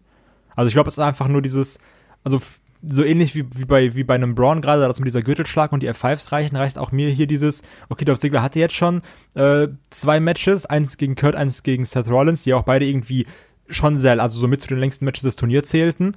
Und dann noch dieser Angriff von The Miz hinterrücks. Also und so diese mit, mit dem Überraschungsmoment, das reicht dann für mich als Erklärung. Also du drehst aber gerade ordentlich Nee. was zusammen, du. Ja, das ist einfach nur, Ja, ich sehe es nee. halt positiver und du siehst es einfach negativer, ne? Nee, also ich, ich ja, klar Also kann klar man ist das es so affig, sehen, dass ein aber Shane da jetzt das Ding gewinnt und sowas. Aber so, es wurde ja wenigstens irgendwie erklärt, besser als wenn jetzt einfach ein Shane sagt, Leute, jetzt mache ich, jetzt gebe ich Gas. Wo wurde denn das erklärt? Also, Moment, Sigler stand jetzt minutenlang im Ring, sagte davon so, hey, hier komm, ich bin doch da. Und dann kommt halt Shane, die direkte Konfrontation, und der nimmt ihn auseinander. in zweieinhalb Minuten. Also, So. Entschuldigung, das, das ist, äh, Also- da kannst du noch mit äh, Hinterrücksangriff kommen. Es war ja nicht so, dass Dolph Ziggler im Ring war und, und taumelte und von wegen, ja, ich bin eigentlich total benommen, bei mir geht gar nichts mehr. Sondern der hat halt Shane angeschaut und Shane geht auf ihn los und das war's dann. Ja, also die, die Art und Weise, wie natürlich ein Shane McMahon hier das Ding gewonnen hat, finde ich, geht eben eigentlich nicht. Ne? Also es war auch nicht so, dass, also man muss da immer die Relationen halt gerade rücken. Es ist Shane McMahon. Es ist eben ein Non-Wrestler, den wir jetzt auch schon äh, über diverse Wochen fast gar nicht zu Gesicht bekommen haben. Klar ist er irgendwie gut in Form, aber dieses Superman-Booking von Shane McMahon, hey, es ist Survivor Series übrigens demnächst, ne? Wir erinnern uns an letztes Ja, das ist Jahr. halt der Also- Aufbau, ne? Also wir echt, das ist jetzt auch, ich meine, so, ich glaube, du hast ja schon in der Gruppe geschrieben, dass auch alles so jetzt diese, mit diesem dummen Schedule so ist, dass du jetzt in zwei Wochen Server Series aufbauen musst. Das ist der Aufbau Series, ne? Also, Ja, und dann haben wir wieder den Superhelden, der dann äh, am Ende 70 Aktionen einsteckt und am Ende dann doch gewinnt. Ich finde das, ich finde das nicht gut in irgendeiner Art und Weise, dass Shane McMahon immer in dieser absolut äh, herausgehobenen Rolle äh, hier eingesetzt wird. Ich mag ihn auch, aber ich finde, Shane McMahon brauchte keine Siege, um irgendwie interessant zu sein, sondern Shane McMahon war eben jemand, der immer viel einstecken konnte. Und dass er jetzt, ich fand auch, dass er in dieser ganzen Sequenz komplett deplatziert gewirkt hat. Auch als er dann, als er dann angefangen hat zu jubeln hinterher, so, oh my God, oh my God, I made it. Und ich habe gedacht so, Alter, sag mal, sag mal, bist du auf Drogen oder also entweder auf zu viel oder auf zu wenig Drogen? so, das ist ja, das ist, war ja grauenvoll. Einmal dazu. Also, da, da, ähm, das hat Ja. mich so krass daran erinnert, dass es irgendwie so, da ist so, so ein Vater-Sohn-Fußballturnier im Kindergarten oder sowas und Shane ist so der Vater, der einfach viel zu ernst gegen Kinder spielt. So dann so, irgendwie so, so, so, so, so Kindergartenkinder so umgrätscht und sagt so, oh, ich habe sechs Tore geschossen, ich bin der Beste, ich habe gewonnen. Genauso hat sich das angefühlt. So dieses, ja, ich so, die, dieser Vater, der das, der so Spaßturniere viel zu ernst nimmt. Das war irgendwie Shane McMahon in diesem Moment für mich. Deswegen fand ich es auch einfach nur lustig. Ja, und abgesehen davon, also was mich eben auch gestört hat, ist, da gehen wir eben über jetzt zwei Wochen durch diese blöde Qualifikationsphase. Wir gehen durch die unwichtigen Viertelfinals, wir gehen durch die ganz soliden Halbfinals und am Ende gewinnt dann ein Shane McMahon das Ding. Und du hast einfach, du, du wischst einfach alles, was vorweg gewesen ist, wischst du einfach weg mit einer Begründung, ja, der kann sich ja selber da reinbucken, ne? Ja. So, das ist, klar ist das Wrestling-Logik irgendwie. Und du schadest halt allen anderen im Turnier, die vorher gefightet haben. Eben, eben. Es ist, es ist total hirnrissig. Und auch, wie David schon gesagt hat, also wenn das jetzt hier wenigstens ein Match gewesen wäre, nehmen wir mal an, äh, das wäre jetzt irgendwie über zehn Minuten gegangen und Dolph Ziggler, äh, weiß nicht, verhöhnt äh, Shane McMahon am Ende und Shane McMahon gewinnt dann mit einem blöden Einroller, irgendwie so einem ganz unglücklichen Ding. Dann hätte ich damit leben können. Aber jetzt so, also es ist ja auch nicht so, als ob jetzt äh, Dolph Ziggler hier schon äh, Marathon-Matches bestritten hätte an dem Abend. Also der hat, der hat 20 Minuten im Ring gestanden. Ähm, der hat noch vor ein paar Monaten über 30 Minuten im Ring gestanden. Also Aber hättest du dir nicht auch andererseits jetzt sagen können, wenn das so ein 10-Minuten-Match wäre, dann hätte ja auch ein Baron Corbin eingreifen müssen oder sowas. Also mehr als er ja, das hier hätte auch gemacht Baron hat. Corbin eingreifen. Ne, also- ja, also nee, also hier hätte er auch eingreifen müssen. Es gab ja einmal kurz dieses Beinchen Ja, deswegen, stellen ja. und so. Also das, ich habe das auch alles nicht Also ich sag mal Ich so, finde das auch echt kacke. ähm, das ist Zeitverschwendung. Das ist, der, die verschwenden da gerade meine Lebenszeit mit diesem ganzen Turnier. Da ist dann der nächste Weg so, ja, okay, komm, dann stellt wenigstens ein gutes Turnier auf die Beine. Und dann denkst du, ja, vielleicht kriegen wir ein cooles Finale und dann kriegst du halt Grütze. Das ist Quatsch. Ich meine, da sind wir uns ja alle einig und ich glaube, es ist wirklich dieses, okay, wir geben euch jetzt irgendwie so, hier habt dafür bezahlt, hier ist euer Turnier, aber jetzt lassen wir den gewinnen und wir erwähnen es einfach nie wieder. Das war also, ich glaube, das war einfach, das hast du in ganz vielen Matches gemerkt. WWE versucht alles, damit sie dann nichts Bedeutendes passieren lassen, damit da nichts passiert, was irgendwie irgendwann wieder aufgegriffen wird und das mit allen möglichen blöden Mitteln oder sowas. Aber wie gesagt, das ist ja alles kein Problem. Es ist ja die Frage des Wies und da darf man die Fans nicht unterschätzen, weil wenn du bei dem Match bei Social Media geschaut hast, da ging es halt, klar, als er dann gewonnen hat, richtig zur Sache, aber schon vorher haben sich die Leute aufgeregt, weil der einfach Segler auseinandergenommen hat. Und dieses Wie, ich, ich glaube, das ist den Fans oft länger in Erinnerung als der Sieg an sich. Und man darf das halt nicht unterschätzen, dass halt ähm, die Art des Bookings oft das Entscheidende ist. Ja. Aber können wir mal uns Ja, einig sein, dass wir einfach sagen, Shane McMahon ist der Beste in the world? Ich hätte ja, Ja. äh, lustig gefunden oder ich hätte gerne deine Reaktion gesehen, ich, ähm, wenn jetzt so Fantasy-Booking-mäßig, äh, Miss ist verletzt. Ne, warte mal kurz, ich habe einen Ersatzmann und dann kommt die Musik von CM Punk. Ich, ich frage mich ja, ob das auch so ein, so ein Mittelfinger von den McMahons in Richtung CM Punk ist, ehrlich gesagt. ich glaube nicht, weil ähm, wenn du bedenkst, Greatest World Rumble und jetzt Best in the World, ich glaube, die Saudis brauchen einfach dieses Ja. Superlativ. Gibt es nicht irgendwie Also- so King of the Universe oder sowas? Genau, es geht halt immer darum, es, es muss über allen anderen stehen, was es bisher gab. Ja. Und es, es, also alle World Rumbles waren eigentlich egal, weil das ist der größte und alle Titel und Turniere sind egal, weil King of Swing, wen interessiert das? Weil das ist der beste der Welt. Ich glaube wirklich, dass die Saudis einfach voll auf dieses äh. Superlativzeug Ja. abgehen. Ach ja. Aber Sollen wir doch zum Finale ich springen? sagen, Das ist Superlativ. zum Jetzt bin ich gespannt auf euch. können wir erstmal So, sagen, äh. beim Entrance, was ihr gedacht habt? Weil ich habe einfach nur gedacht, ich nehme es jetzt vorweg, war die X gegen Brothers of Destruction, als äh, Shawn Michaels rauskam, das erste Mal ohne T-Shirt. Das erste, was wir beide sagten auf der Couch, so, ach du Scheiße, sieht der gut aus. Also der, der Ja. war halt null. Normalerweise hast du bei Western oft, dass die halt im Alter ein bisschen aufgedunsen wirken oder halt dadurch, dass sie halt weniger trainieren, äh, unsportlicher oder gerade im Alter wird der Brustkorb breiter und so weiter. Und der sah richtig fit aus. Ja, das unterschreibe ich so. Der Körper war fit, ich äh, kann mich aber nicht an Shawn Michaels mit Glatze gewöhnen, es tut mir leid. Da sagten wir zum Beispiel, das erste, was, was äh, meine Frau sagte, ich, ich, ja, ich wirf die jetzt mal hier mal rein, weil es gibt ein optisches, ähm, weil das mit dem Stirnband störte mich halt mega und jetzt war halt erstmals ohne Stirnband. Das erste, was sie sagte, das sieht doch gut aus, Alter ist angemessen, das passt. Und dasselbe dachte ich dann auch. Ich habe auch gemerkt, hm, das fällt mir jetzt eigentlich gar nicht mehr so auf nach einer Zeit. Anfangs komisch, aber so nach zwei Minuten vergessen. Ja, nee, also ich habe mich da nicht dran gewöhnt. Ich finde, dadurch wirkt sein Kopf so klein. Aber super klein, oder? Also so aber, aber besser als, ja, aber besser als, wo er die langen Haare hatte äh, mit den vielen Löchern ja, na drin. klar. Ich finde, es ist einfach das Alters angemessen. Ich meine, der Typ ist über 50. Äh, sind wir ehrlich, wenn wir mit über 50 noch so aussehen, wären wir, glaube ich, alle happy. Was, Haare auf dem Kopf? Äh, Haare auf dem Kopf werden wir eh alle nicht mehr haben, nur noch auf dem Rücken. Alter, natürlich werde ich noch Haare auf dem Kopf Was haben. glaubst du jetzt noch? Ja, natürlich. Ich habe keine Glatzen bei mir in der Familie, von daher ist alles gut. Ähm, Es ging nicht um Politisches. ja, ansonsten lass mal hier zum Match kommen. Äh, wir haben es ja schon so ein bisschen auch, auch so unter uns besprochen. Wir haben hier irgendwie 205, 206 Jahre äh, geballte Wrestling-Knowledge im Ring mit den Brothers of Destruction, dem Undertaker und Kane und der D-Generation X, Triple H und Shawn Michaels beim letzten Aufeinandertreffen zwischen Triple H und äh, dem Undertaker haben wir gesagt so, ui, das war schon ein bisschen bemitleidenswert. Ich muss sagen, ich fand das hier besser, weil man es einfach ein bisschen besser kaschieren Weil, halt, konnte. weil alle Ändert aber Pause nichts machen daran. konnten, ne? Ja, Teilweise. eben, weil sie Pause machen konnten. Und es ändert aber nichts daran, dass, dass es auch hier einige Ja. Momente gegeben hat, die äh, ein bisschen fremdschämig waren. Was für mich aus diesem Kampf übrig bleibt, war, dass Shawn Michaels sich echt noch gut bewegen kann, dass der noch sehr, sehr fit ist.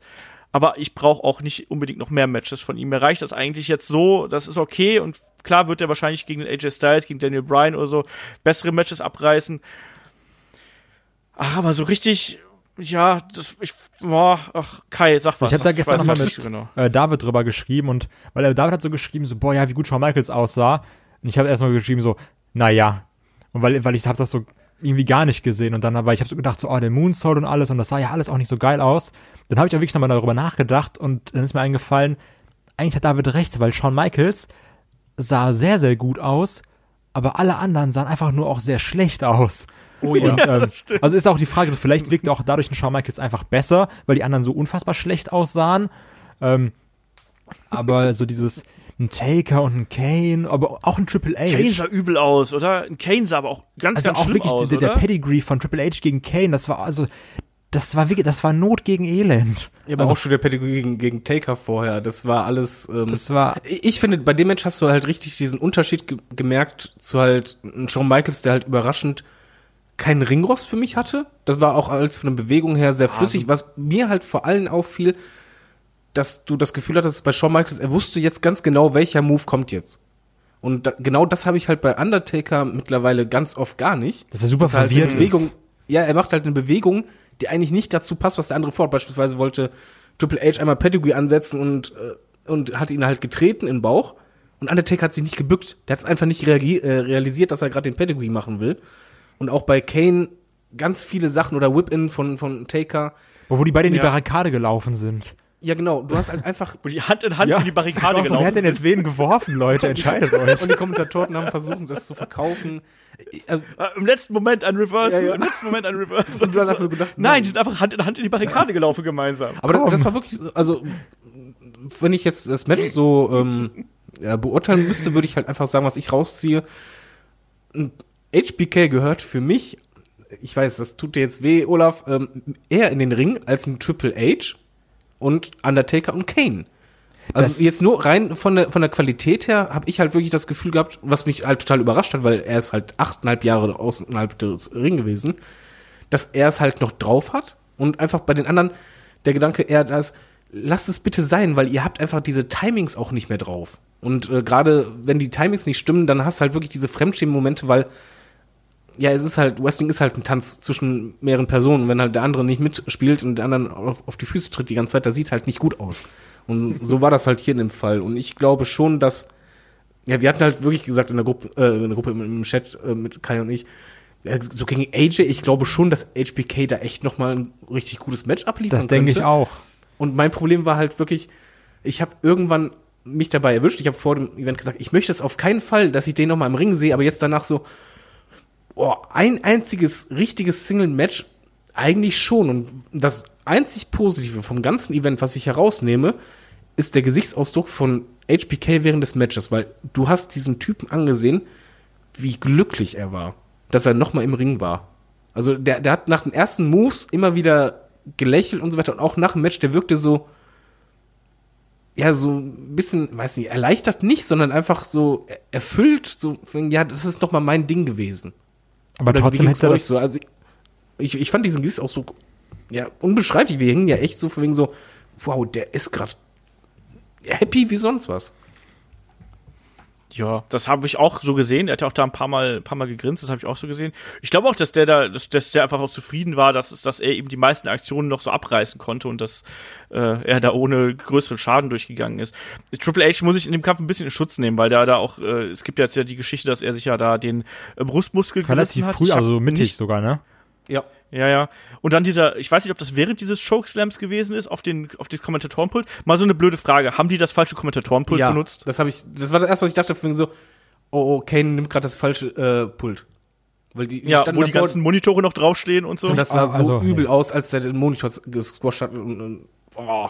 Ich meine, da sind so viele Elektroteile, die in den Rücken reindrücken. Also, du hast halt direkt äh, im Rücken die, die hellen Stellen gesehen. Das war nicht gut. Sei froh, dass es nicht mehr die alten Monitore sind. das stimmt. Ja, das stimmt, aber das hat trotzdem äh, saumäßig wehgetan. Davon kannst du mal ausgehen, dass dem da erstmal ganz gut die Luft weggeblieben ist. Wie gesagt, also der hat da nicht gerade den besten Abend verlebt, irgendwie auf eine gewisse Art und Weise. Aber ähm, Shawn Michaels fand, ja. findet ihr auch, dass ein Triple H jetzt in den letzten zwei Jahren unfassbar alt geworden ist körperlich? Also ich habe Ja. mir nämlich jetzt gerade extra nochmal Bilder angeguckt, auch von Rollins gegen äh, Triple H bei WrestleMania 33, wo er auch schon alt war, aber da sah er noch um einiges besser aus als jetzt. Also wirklich so das, was David beschrieben hat am Anfang, wenn, wenn jemand, der vorher viele Muskeln hatte, älter wird, so dann hängt das und da und hier. Und das sah vor zwei Jahren noch ganz anders aus. Und Triple H ist jetzt auch so, wo du sagst, okay, so langsam hast du dein Zenit überschritten, lass es auch bitte lieber sein. Ja, ich meine, es ist 49, ne? Also, es wird immer unsauberer halt, was er macht. Ja, ja, die Dynamik fehlt eben auch und die Gelenkigkeit vor allem fehlt da auch. Das merkst du ganz, ganz, ganz oft, dass da so ein bisschen die, äh, ja, also die Muskeln sind ja da, aber Muskeln machen auch eben ein bisschen steif, ne? Und äh, das, das, das merkst du hier eben auch ganz oft. Und wie gesagt, diese Koordinationsprobleme gerade im Zusammenspiel mit dem Undertaker, das hatte schon was unfreiwillig Komisches. Die Pedigrees sahen alle grauenvoll aus durch die Ja. Bank. Also, Wurden aber auch übel ähm, gesellt von den anderen, ne? Das stimmt. ja, also, natürlich, hast richtig aber die, äh, so Undertaker und, und Kane wollten eigentlich gar nicht die Beine strecken. Ja, na klar. Aber das war, das war kein schöner Kampf, aber ich fand ihn nicht, längst nicht so schlimm wie das Einzelmatch zwischen Triple H und äh, dem Undertaker. Das hatte auch wieder so einen Car Crash Charme irgendwie, aber ja, längst nicht so katastrophal, wie es zuletzt gewesen Aber ist. Ich fand, was Also, das Match hatte, Entschuldigung, bin ganz schnell fertig. Äh, Es hatte viele Momente, die mir als Fan einfach gefallen haben, gerade äh, wenn die synchron voneinander standen oder halt generell diese ganzen Synchronsachen. Ich, Ja. ich fand, das haben sie vom Booking her oder von der Inszenierung her echt gut gemacht. Also ich fühlte mich gut unterhalten. Klar, ich wusste, es ist langsam, aber es gab einfach viele Momente, wo ich sage, ja, genau das will ich jetzt eigentlich sehen, wenn ihr schon im Ring steht. Aber das ist bei diesem Match ist auch, auch wieder so, ich hab's auch bei dem, es gab ja dieses Videopackage davor von dem äh, Match in Australien. Du kannst halt einmal so ein, das was David halt feiert, so ein geiles Videopackage rausschneiden, wo du sagst, boah, das war so episch und die hat noch viele geile Moves. Auf der anderen Seite wirst du daraus aber auch wieder so eine schöne halbe Botchamania-Folge schneiden können. Und äh, Ja, das ist so jeden das Fall. Problem dabei. Und trotzdem muss ich sagen, ich bin da auch irgendwie auf Davids Seite, auch wenn ich da mich lang gegen gesträubt habe. Ich hätte doch schon einmal Bock, noch den äh, Showstopper Shawn Michaels, also nicht diesen, die Ex-Shawn Michaels, weil ich finde das super unangenehm, wenn da diese 50-jährigen Opas irgendwie diese Suck-It-Geste machen. In Ar- Saudi-Arabien. Also das ist wirklich, am komischsten war wirklich, wenn so Triple H von hinten kommt, dass du bei Shawn so mit einer Hand machst. Ich bin so, ey Leute, ihr seid 50, okay? Also so, bitte, ge- gebt euch mal Mühe. Also ich hätte schon wirklich gerne einmal so diesen, benehmt euch mal. diesen äh, Showstopper gegen einen AJ oder sowas. Also das würde ich wirklich gerne sehen, weil ich glaube, dass das ein echt gutes Match sein kann. Also da bin ich definitiv auf Davids Seite. Ja, ach, ich weiß nicht. Ich tue mich da schwer mit, weil ich finde auch, dass du bei Shawn Michaels eben gesehen hast, dass teilweise die Dynamik eben so ein bisschen fehlte. Also sowohl bei diesem Flying äh, Vorarm, den er da immer gezeigt hat, als auch bei dem, klar, ich meine, der Moonsault, äh, da, der, der sah gut aus, aber äh, er wurde halt nicht gefangen. Das war so ein bisschen doof. War ja nicht seine Schuld. Nee, aber, aber. Aber jetzt genauso wie, was er halt immer noch drauf hat, ist beispielsweise, wo er in die Ringecke kommt, dann halt da sich überschlägt und hält. Also was, Ja, was ja, du klar. bei Shawn Michaels gesehen hast, auch, es gab auch eine Situation, wo er eigentlich äh, aus dem Ring fallen sollte, aber sich noch mit dem Fuß festhält, um das ein bisschen zu dramatisieren. Diese Kleinigkeiten, die hat er halt noch intuitiv Ja. einfach drauf. Und das, Ich glaub- das siehst du halt nicht oft bei Leuten, die halt so lange nicht mehr dabei waren. ich glaube, dass es Shawn Michaels auch zugute kommt, dass er quasi nicht, keine Ahnung, 20 Jahre dauerhaft im Ring gestanden hat. Ich glaube, dass ihm tatsächlich diese Auszeit, die er dazwischen schon mal gehabt hat, also nach der schweren Rückenverletzung, ähm, dass ihm das jetzt heutzutage gut tut, dass er da quasi nicht so kaputt ist wie noch so ein andere. bisschen von Genau, dass er so ein, noch so ein bisschen von zehren kann. Ich glaube, wenn er das dau dauerhaft durchgezogen hätte oder vielleicht auch da nicht so lang pausiert hätte, äh, dass, das, dass das für ihn zum Problem geworden wäre. Aber ansonsten, das war kein schöner Kampf. Das war kein technischer Leckerbissen. Das war äh, zum Teil Zeitlupen-Wrestling mal wieder. Es war zum Teil auch ordentlich äh, verbotscht. Äh, aber es war im Bereich des Ertragbaren, sage ich es jetzt mal so ganz vorsichtig. Und damit lass uns mal hier die, die, die Review hier zu Ende bringen. Moment. Und äh, wir schließen, ja, Ich möchte gerne eine Frage an die Hörer stellen, und zwar, würdet ihr gerne ein Match von HBK nochmal sehen, also ein aller, allerletztes, oder nein? das hättest du auch nachher noch machen können. Wir sind noch nicht fertig Ja, aber nachher ist eine Stimmung wieder äh, niedriger. Okay. Na gut. Äh, wir haben auch die Nachrichten bekommen, dass, äh, sie da- dass einige von unseren Hörern sehr gespannt auf unsere Bananenwertung sind. Eine von acht Bananen für den Event. Wer fängt an? David fängt an. Puh. Ja, für den Gesamtevent mit Emotion oder für das rein wrestlerische? Für den Event, wie du ihn gesehen hast. Zwei Sterne. Äh, zwei Bananen. Kai? Drei. Ja. Ich bin auch bei zwei. Ich habe mir da natürlich schon vorher drüber Gedanken gemacht. Ich gebe dem auch zwei, weil das äh, war da, das war nicht viel, was da geboten worden ist. Ähm, ich habe aber trotzdem auch noch ein paar Fragen für euch. Ähm, also glaubt ihr, dass Shawn Michaels noch ein Match bestreiten wird? Weil es gab jetzt ja zuletzt ein Interview, wo er gesagt hat, er wird dieses Match in äh, noch in ein paar Tagen in seinen Knochen spüren und ist jetzt froh, wenn er erstmal wieder im Performance Center ist und seinen geregelten Alltag als Trainer nachgehen kann. Äh, Kai, glaubst du, wir sehen Shawn Michaels nochmal wieder oder war das hier wirklich sein letztes Match? Weil das fände ich richtig Ja, kacke, also, muss ich ganz aber also sagen. diese Aussage, dieses, oh ja, jetzt werde ich erstmal wieder Dingens machen, das ist so, das ist ja so, so, so typisch Wrestling, ne? Also so, nein, jetzt ein Comeback ist nicht mehr. Und dann, oh, guck mal, es gibt wieder ein Comeback. Ähm, ich gehe stark davon aus, dass er noch ein Match zeigen wird. Das ist so dieses, er hat jetzt auf jeden Fall nochmal Blut geleckt, er hat sich jetzt irgendwie bewiesen, er kann es nochmal. Und es wird es auch gern, glaube ich, nochmal ein Match, wo man sagt, so, der, der Sean hat nochmal ein richtig gutes Match gezeigt. Ich glaube, das will er irgendwie nochmal, dass, dass er das gesagt bekommt. David, was glaubst du? Ich glaube es genau so, dass er Blut geleckt hat und gemerkt hat, warte, da steckt vielleicht doch noch ein, richtig gutes Match in meinen Knochen mit dem richtigen Gegner und ich denke mal schon, dass er sich den dann auch suchen kann. Und ich tippe auch darauf, dass es dann wahrscheinlich ein AJ Styles oder Daniel Bryan sein wird und oder Seth Rollins. Und das Match wird auch dann richtig groß und wahrscheinlich bei WrestleMania. Und ich denke schon, dass ein HBK nicht mit einem Match in Saudi-Arabien ein Tag-Team abtreten will, beziehungsweise abgetreten ist er ja schon, aber dass er halt äh, als allerletztes Match in seiner Liste schon ein großes Single-Match und zwar ein gutes haben möchte. Ja, ich glaube auch, dass so ein äh, Interview auf wwe.com nicht wirklich als äh, legitimer Abschluss einer Karriere sein äh, gelten kann. Ähm, er hat auch schon zuvor gesagt, dass er zurücktreten, äh, dass er, dass er zurückgetreten ist und so, dass das alles vorbei ist. Ich glaube auch, dass wir da nochmal ein Match sehen werden. Bin ich mir äh, relativ sicher. Und wie gesagt, er war ja noch der von den Vieren, der am meisten äh, konnte, so in dem Sinne. Ähm, ist er der einzige Gewinner dieser Veranstaltung? Wie seht ihr das? Also ich habe mich halt immer gefragt, also wir haben jetzt Brock Lesnar äh, als Champion und äh, Shane McMahon als Best in the World. Haben wir hier Gewinner äh, bei dieser Veranstaltung, wo, du, die, wo man wirklich sagen kann, so ja, die gehen hier gestärkt aus der Geschichte hervor? Geht WWE aus, gestärkt aus dieser Veranstaltung hervor, weil sie es ja doch durchgezogen haben? David? Das Ding hat WWE geschadet, das Teil hat ähm, den Fans geschadet, es hat dem Ansehen geschadet, es hat den Wrestlern geschadet, wenn man das Booking ansieht. Der einzige Gewinner ist halt für mich, aber dafür ein ganz dicker Gewinner, HBK, weil er wahrscheinlich 90% äh, des Universe einfach überrascht hat. Und äh, ja, mir, ich habe einfach dieses, man muss ja sagen, so bescheiden diese Veranstaltung für mich emotional ist, hat sie halt doch einen Moment, den ich halt wahrscheinlich ein paar Jahre im Hinterkopf haben werde, ist einfach der Gesichtsausdruck von HBK nach dem Match. Wo ich einfach wirklich äh, so als Fan ich, ja mitgefühlt habe, einfach mit einem Liebling, wo ich dachte, wow, du, du bist gerade so happy und erleichtert, wahrscheinlich, dass es alles so gut lief und ja, das ist einfach schön zu sehen. Also das war wirklich äh, ein, ein schöner Moment für mich, den werde ich in Erinnerung behalten. Er ist der einzige Gewinner, ansonsten gibt es nur Verlierer für mich. Brock Lesnar ist ein ziemlicher Gewinner. Brock Lesnar ist Universal Champion. Bankkonto. Das Bankkonto auf jeden Fall, ja. Ja. Und ähm, gut, wir haben jetzt immerhin eine, einen Fädenaufbau für Sirius, was auch nicht schlecht ist, zwei Wochen vor dem Event. Sollte man auch vielleicht als Gewinn zählen. Und ähm, ich sehe mich da jetzt einfach ganz egoistisch und freue mich trotzdem auf AJ gegen Brock Lesnar. Ja, äh, also ich, ich sehe es so wie David. Ich sehe auch nur einen einzigen Gewinner und das ist Shawn Michaels, der sich einfach nochmal selber bewiesen hat, so ja, eigentlich geht's noch und jetzt quasi die Zukunft äh, in seinen eigenen Händen hält. Weil letztlich, wenn er sagt, ja, ich mach das nochmal und vielleicht auch, wenn es nochmal einen äh, dicken Paycheck gibt, dann macht das nochmal. Aber er kann sich jetzt selber aussuchen, äh, inwiefern es weitergeht. Ansonsten bin ich da vollkommen äh, bei David. Also es gibt ansonsten nur Verlierer. Es gibt WWE hat unfassbaren Image-Schaden genommen.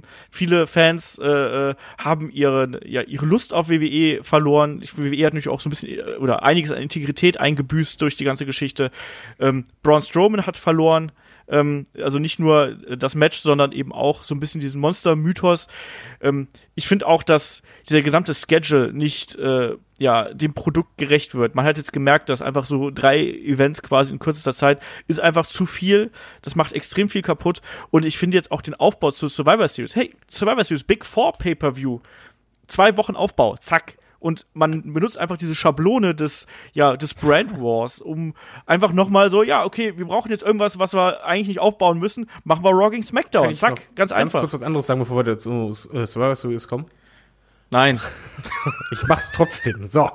ähm, man darf diesen Imageverlust gar nicht ähm, so unterschätzen. Ich meine, wir in Deutschland kriegen nicht ganz so viel mit, aber WWE ist ein Unternehmen, das in Amerika ein sehr hohes Standing hat, dadurch, dass sie halt wirklich ähm, sozial sehr engagiert ist und ähm, an vielen Aktionen beteiligt ist. Die Stars sind halt wirklich auch bei den Kindern beliebt und Vor äh, Vorbilder auch jetzt mit der äh, Women's Revolution, das ging halt wirklich durch die Presse. Also es ist wirklich wahrgenommen worden, dass halt WWE da sehr, sehr viel Positives macht.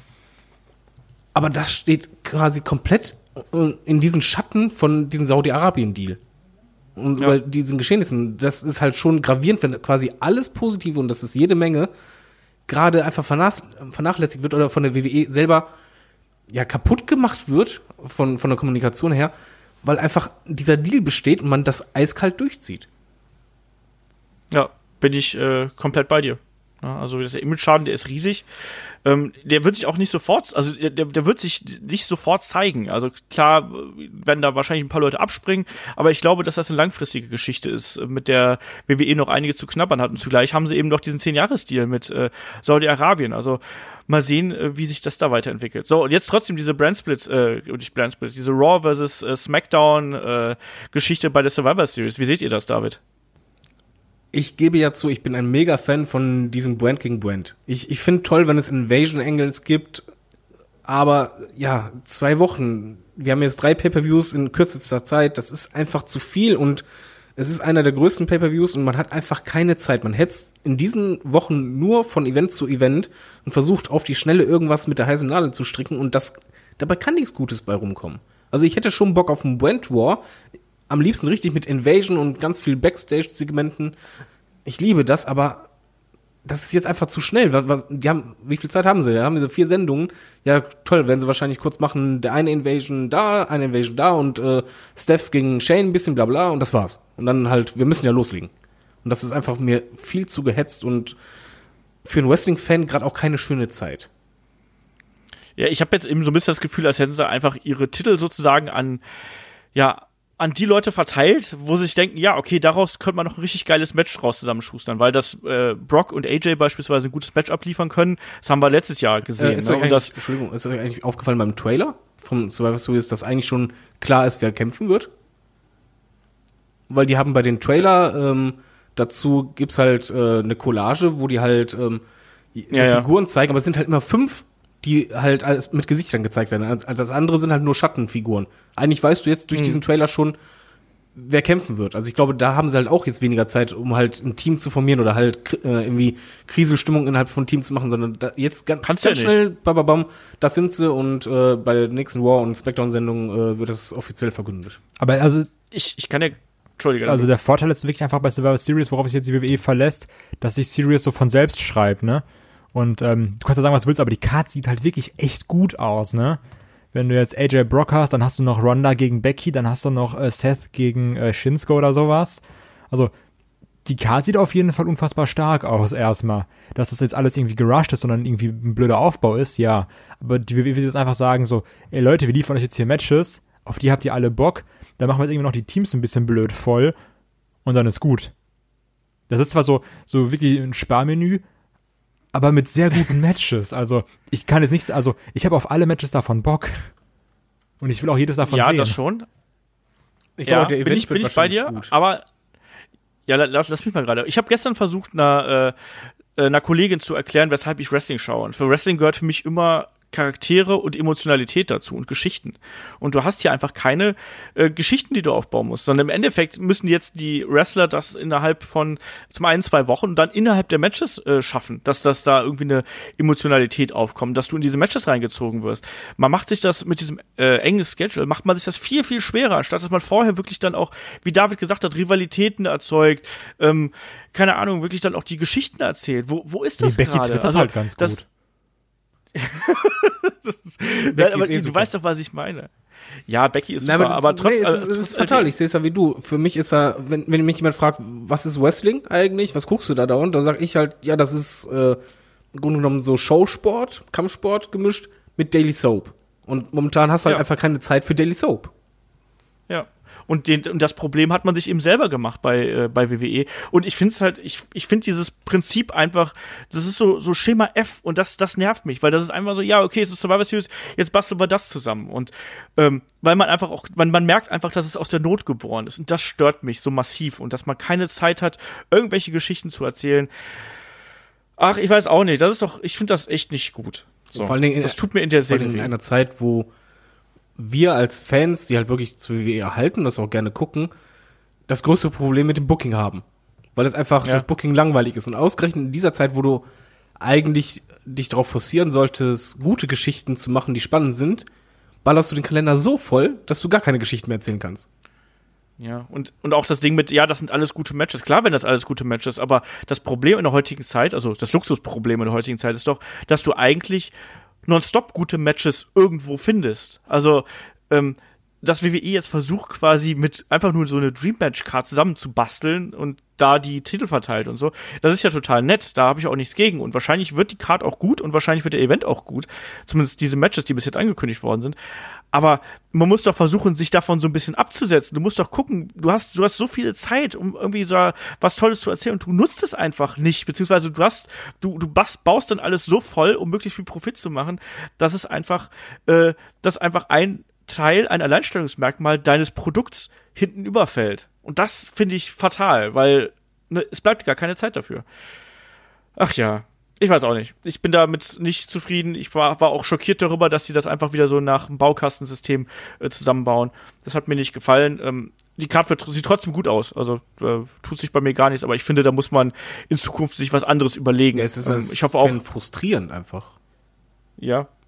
Und ich erinnere nur daran, als wir, was wir jetzt äh, in der Mitte des Jahres, was wir da gekotzt haben, als quasi äh, der Greatest Royal Rumble sowas ist gewesen ist wie eine größere WrestleMania, so in der Richtung. Ne? Also irgendwie muss sich da WWE noch äh, einen Weg finden, dass äh, man quasi das Kerngeschäft und das sind nun mal dann äh, die Fans, dass man die nicht komplett außen vor lässt. Und äh, momentan arbeitet man so ein bisschen an denen vorbei und äh, dadurch verliert das Produkt ganz, ganz viel. Man kann noch so einen starken Roster haben, wenn da die Charaktere und die äh, ja, die Geschichten nicht entsprechend aufgebaut sind. Es gibt Ausnahmen. Wie gesagt, Becky ist, ist wahrscheinlich gerade die größte Ausnahme, die wir da im Roster haben. Aber wenn das alles nicht da ist, dann bist du irgendwann nur einer von vielen. Und da muss ich leider sagen, da machen auch manche dann wahrscheinlich im Ring einen besseren Ja, Job. vor allen Dingen ist Becky eigentlich ein gutes Beispiel dafür, was halt wichtig ist, weil sie war Ja. immer eine gute Wrestlerin.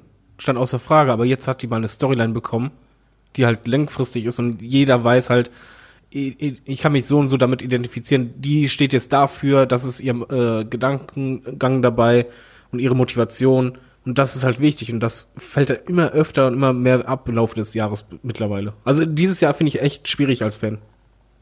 Ja, bin ich, bin ich komplett bei dir. Also Becky hat auf einmal eine Persönlichkeit bekommen. Vorher war sie halt immer cool und du mochtest irgendwie, ich mochte immer das Gimmick von ihr und die Musik und den Auftritt und sie war immer super sympathisch.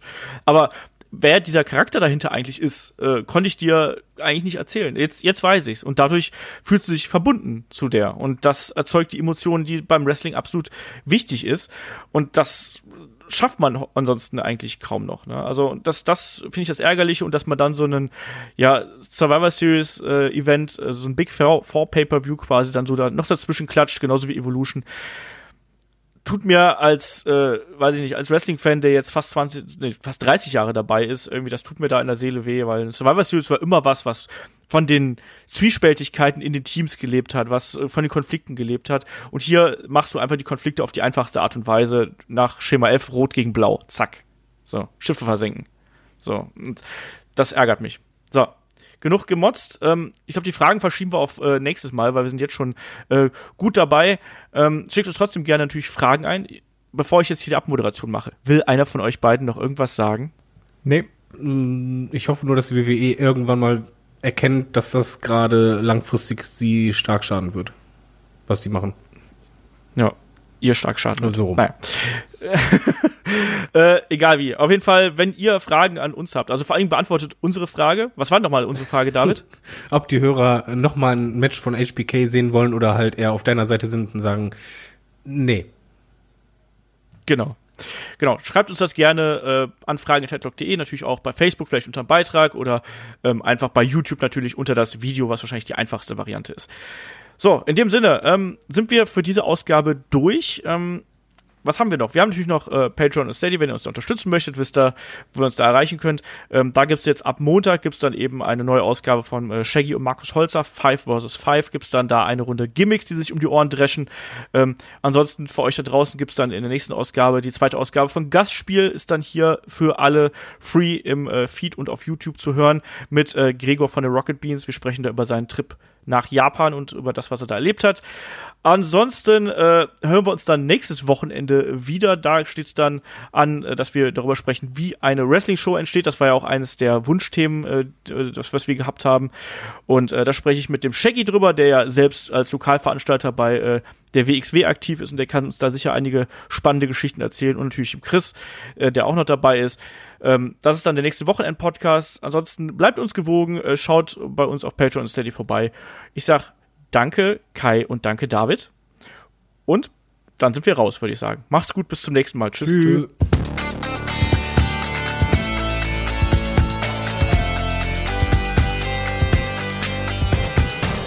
Headlock, der Pro Wrestling Podcast.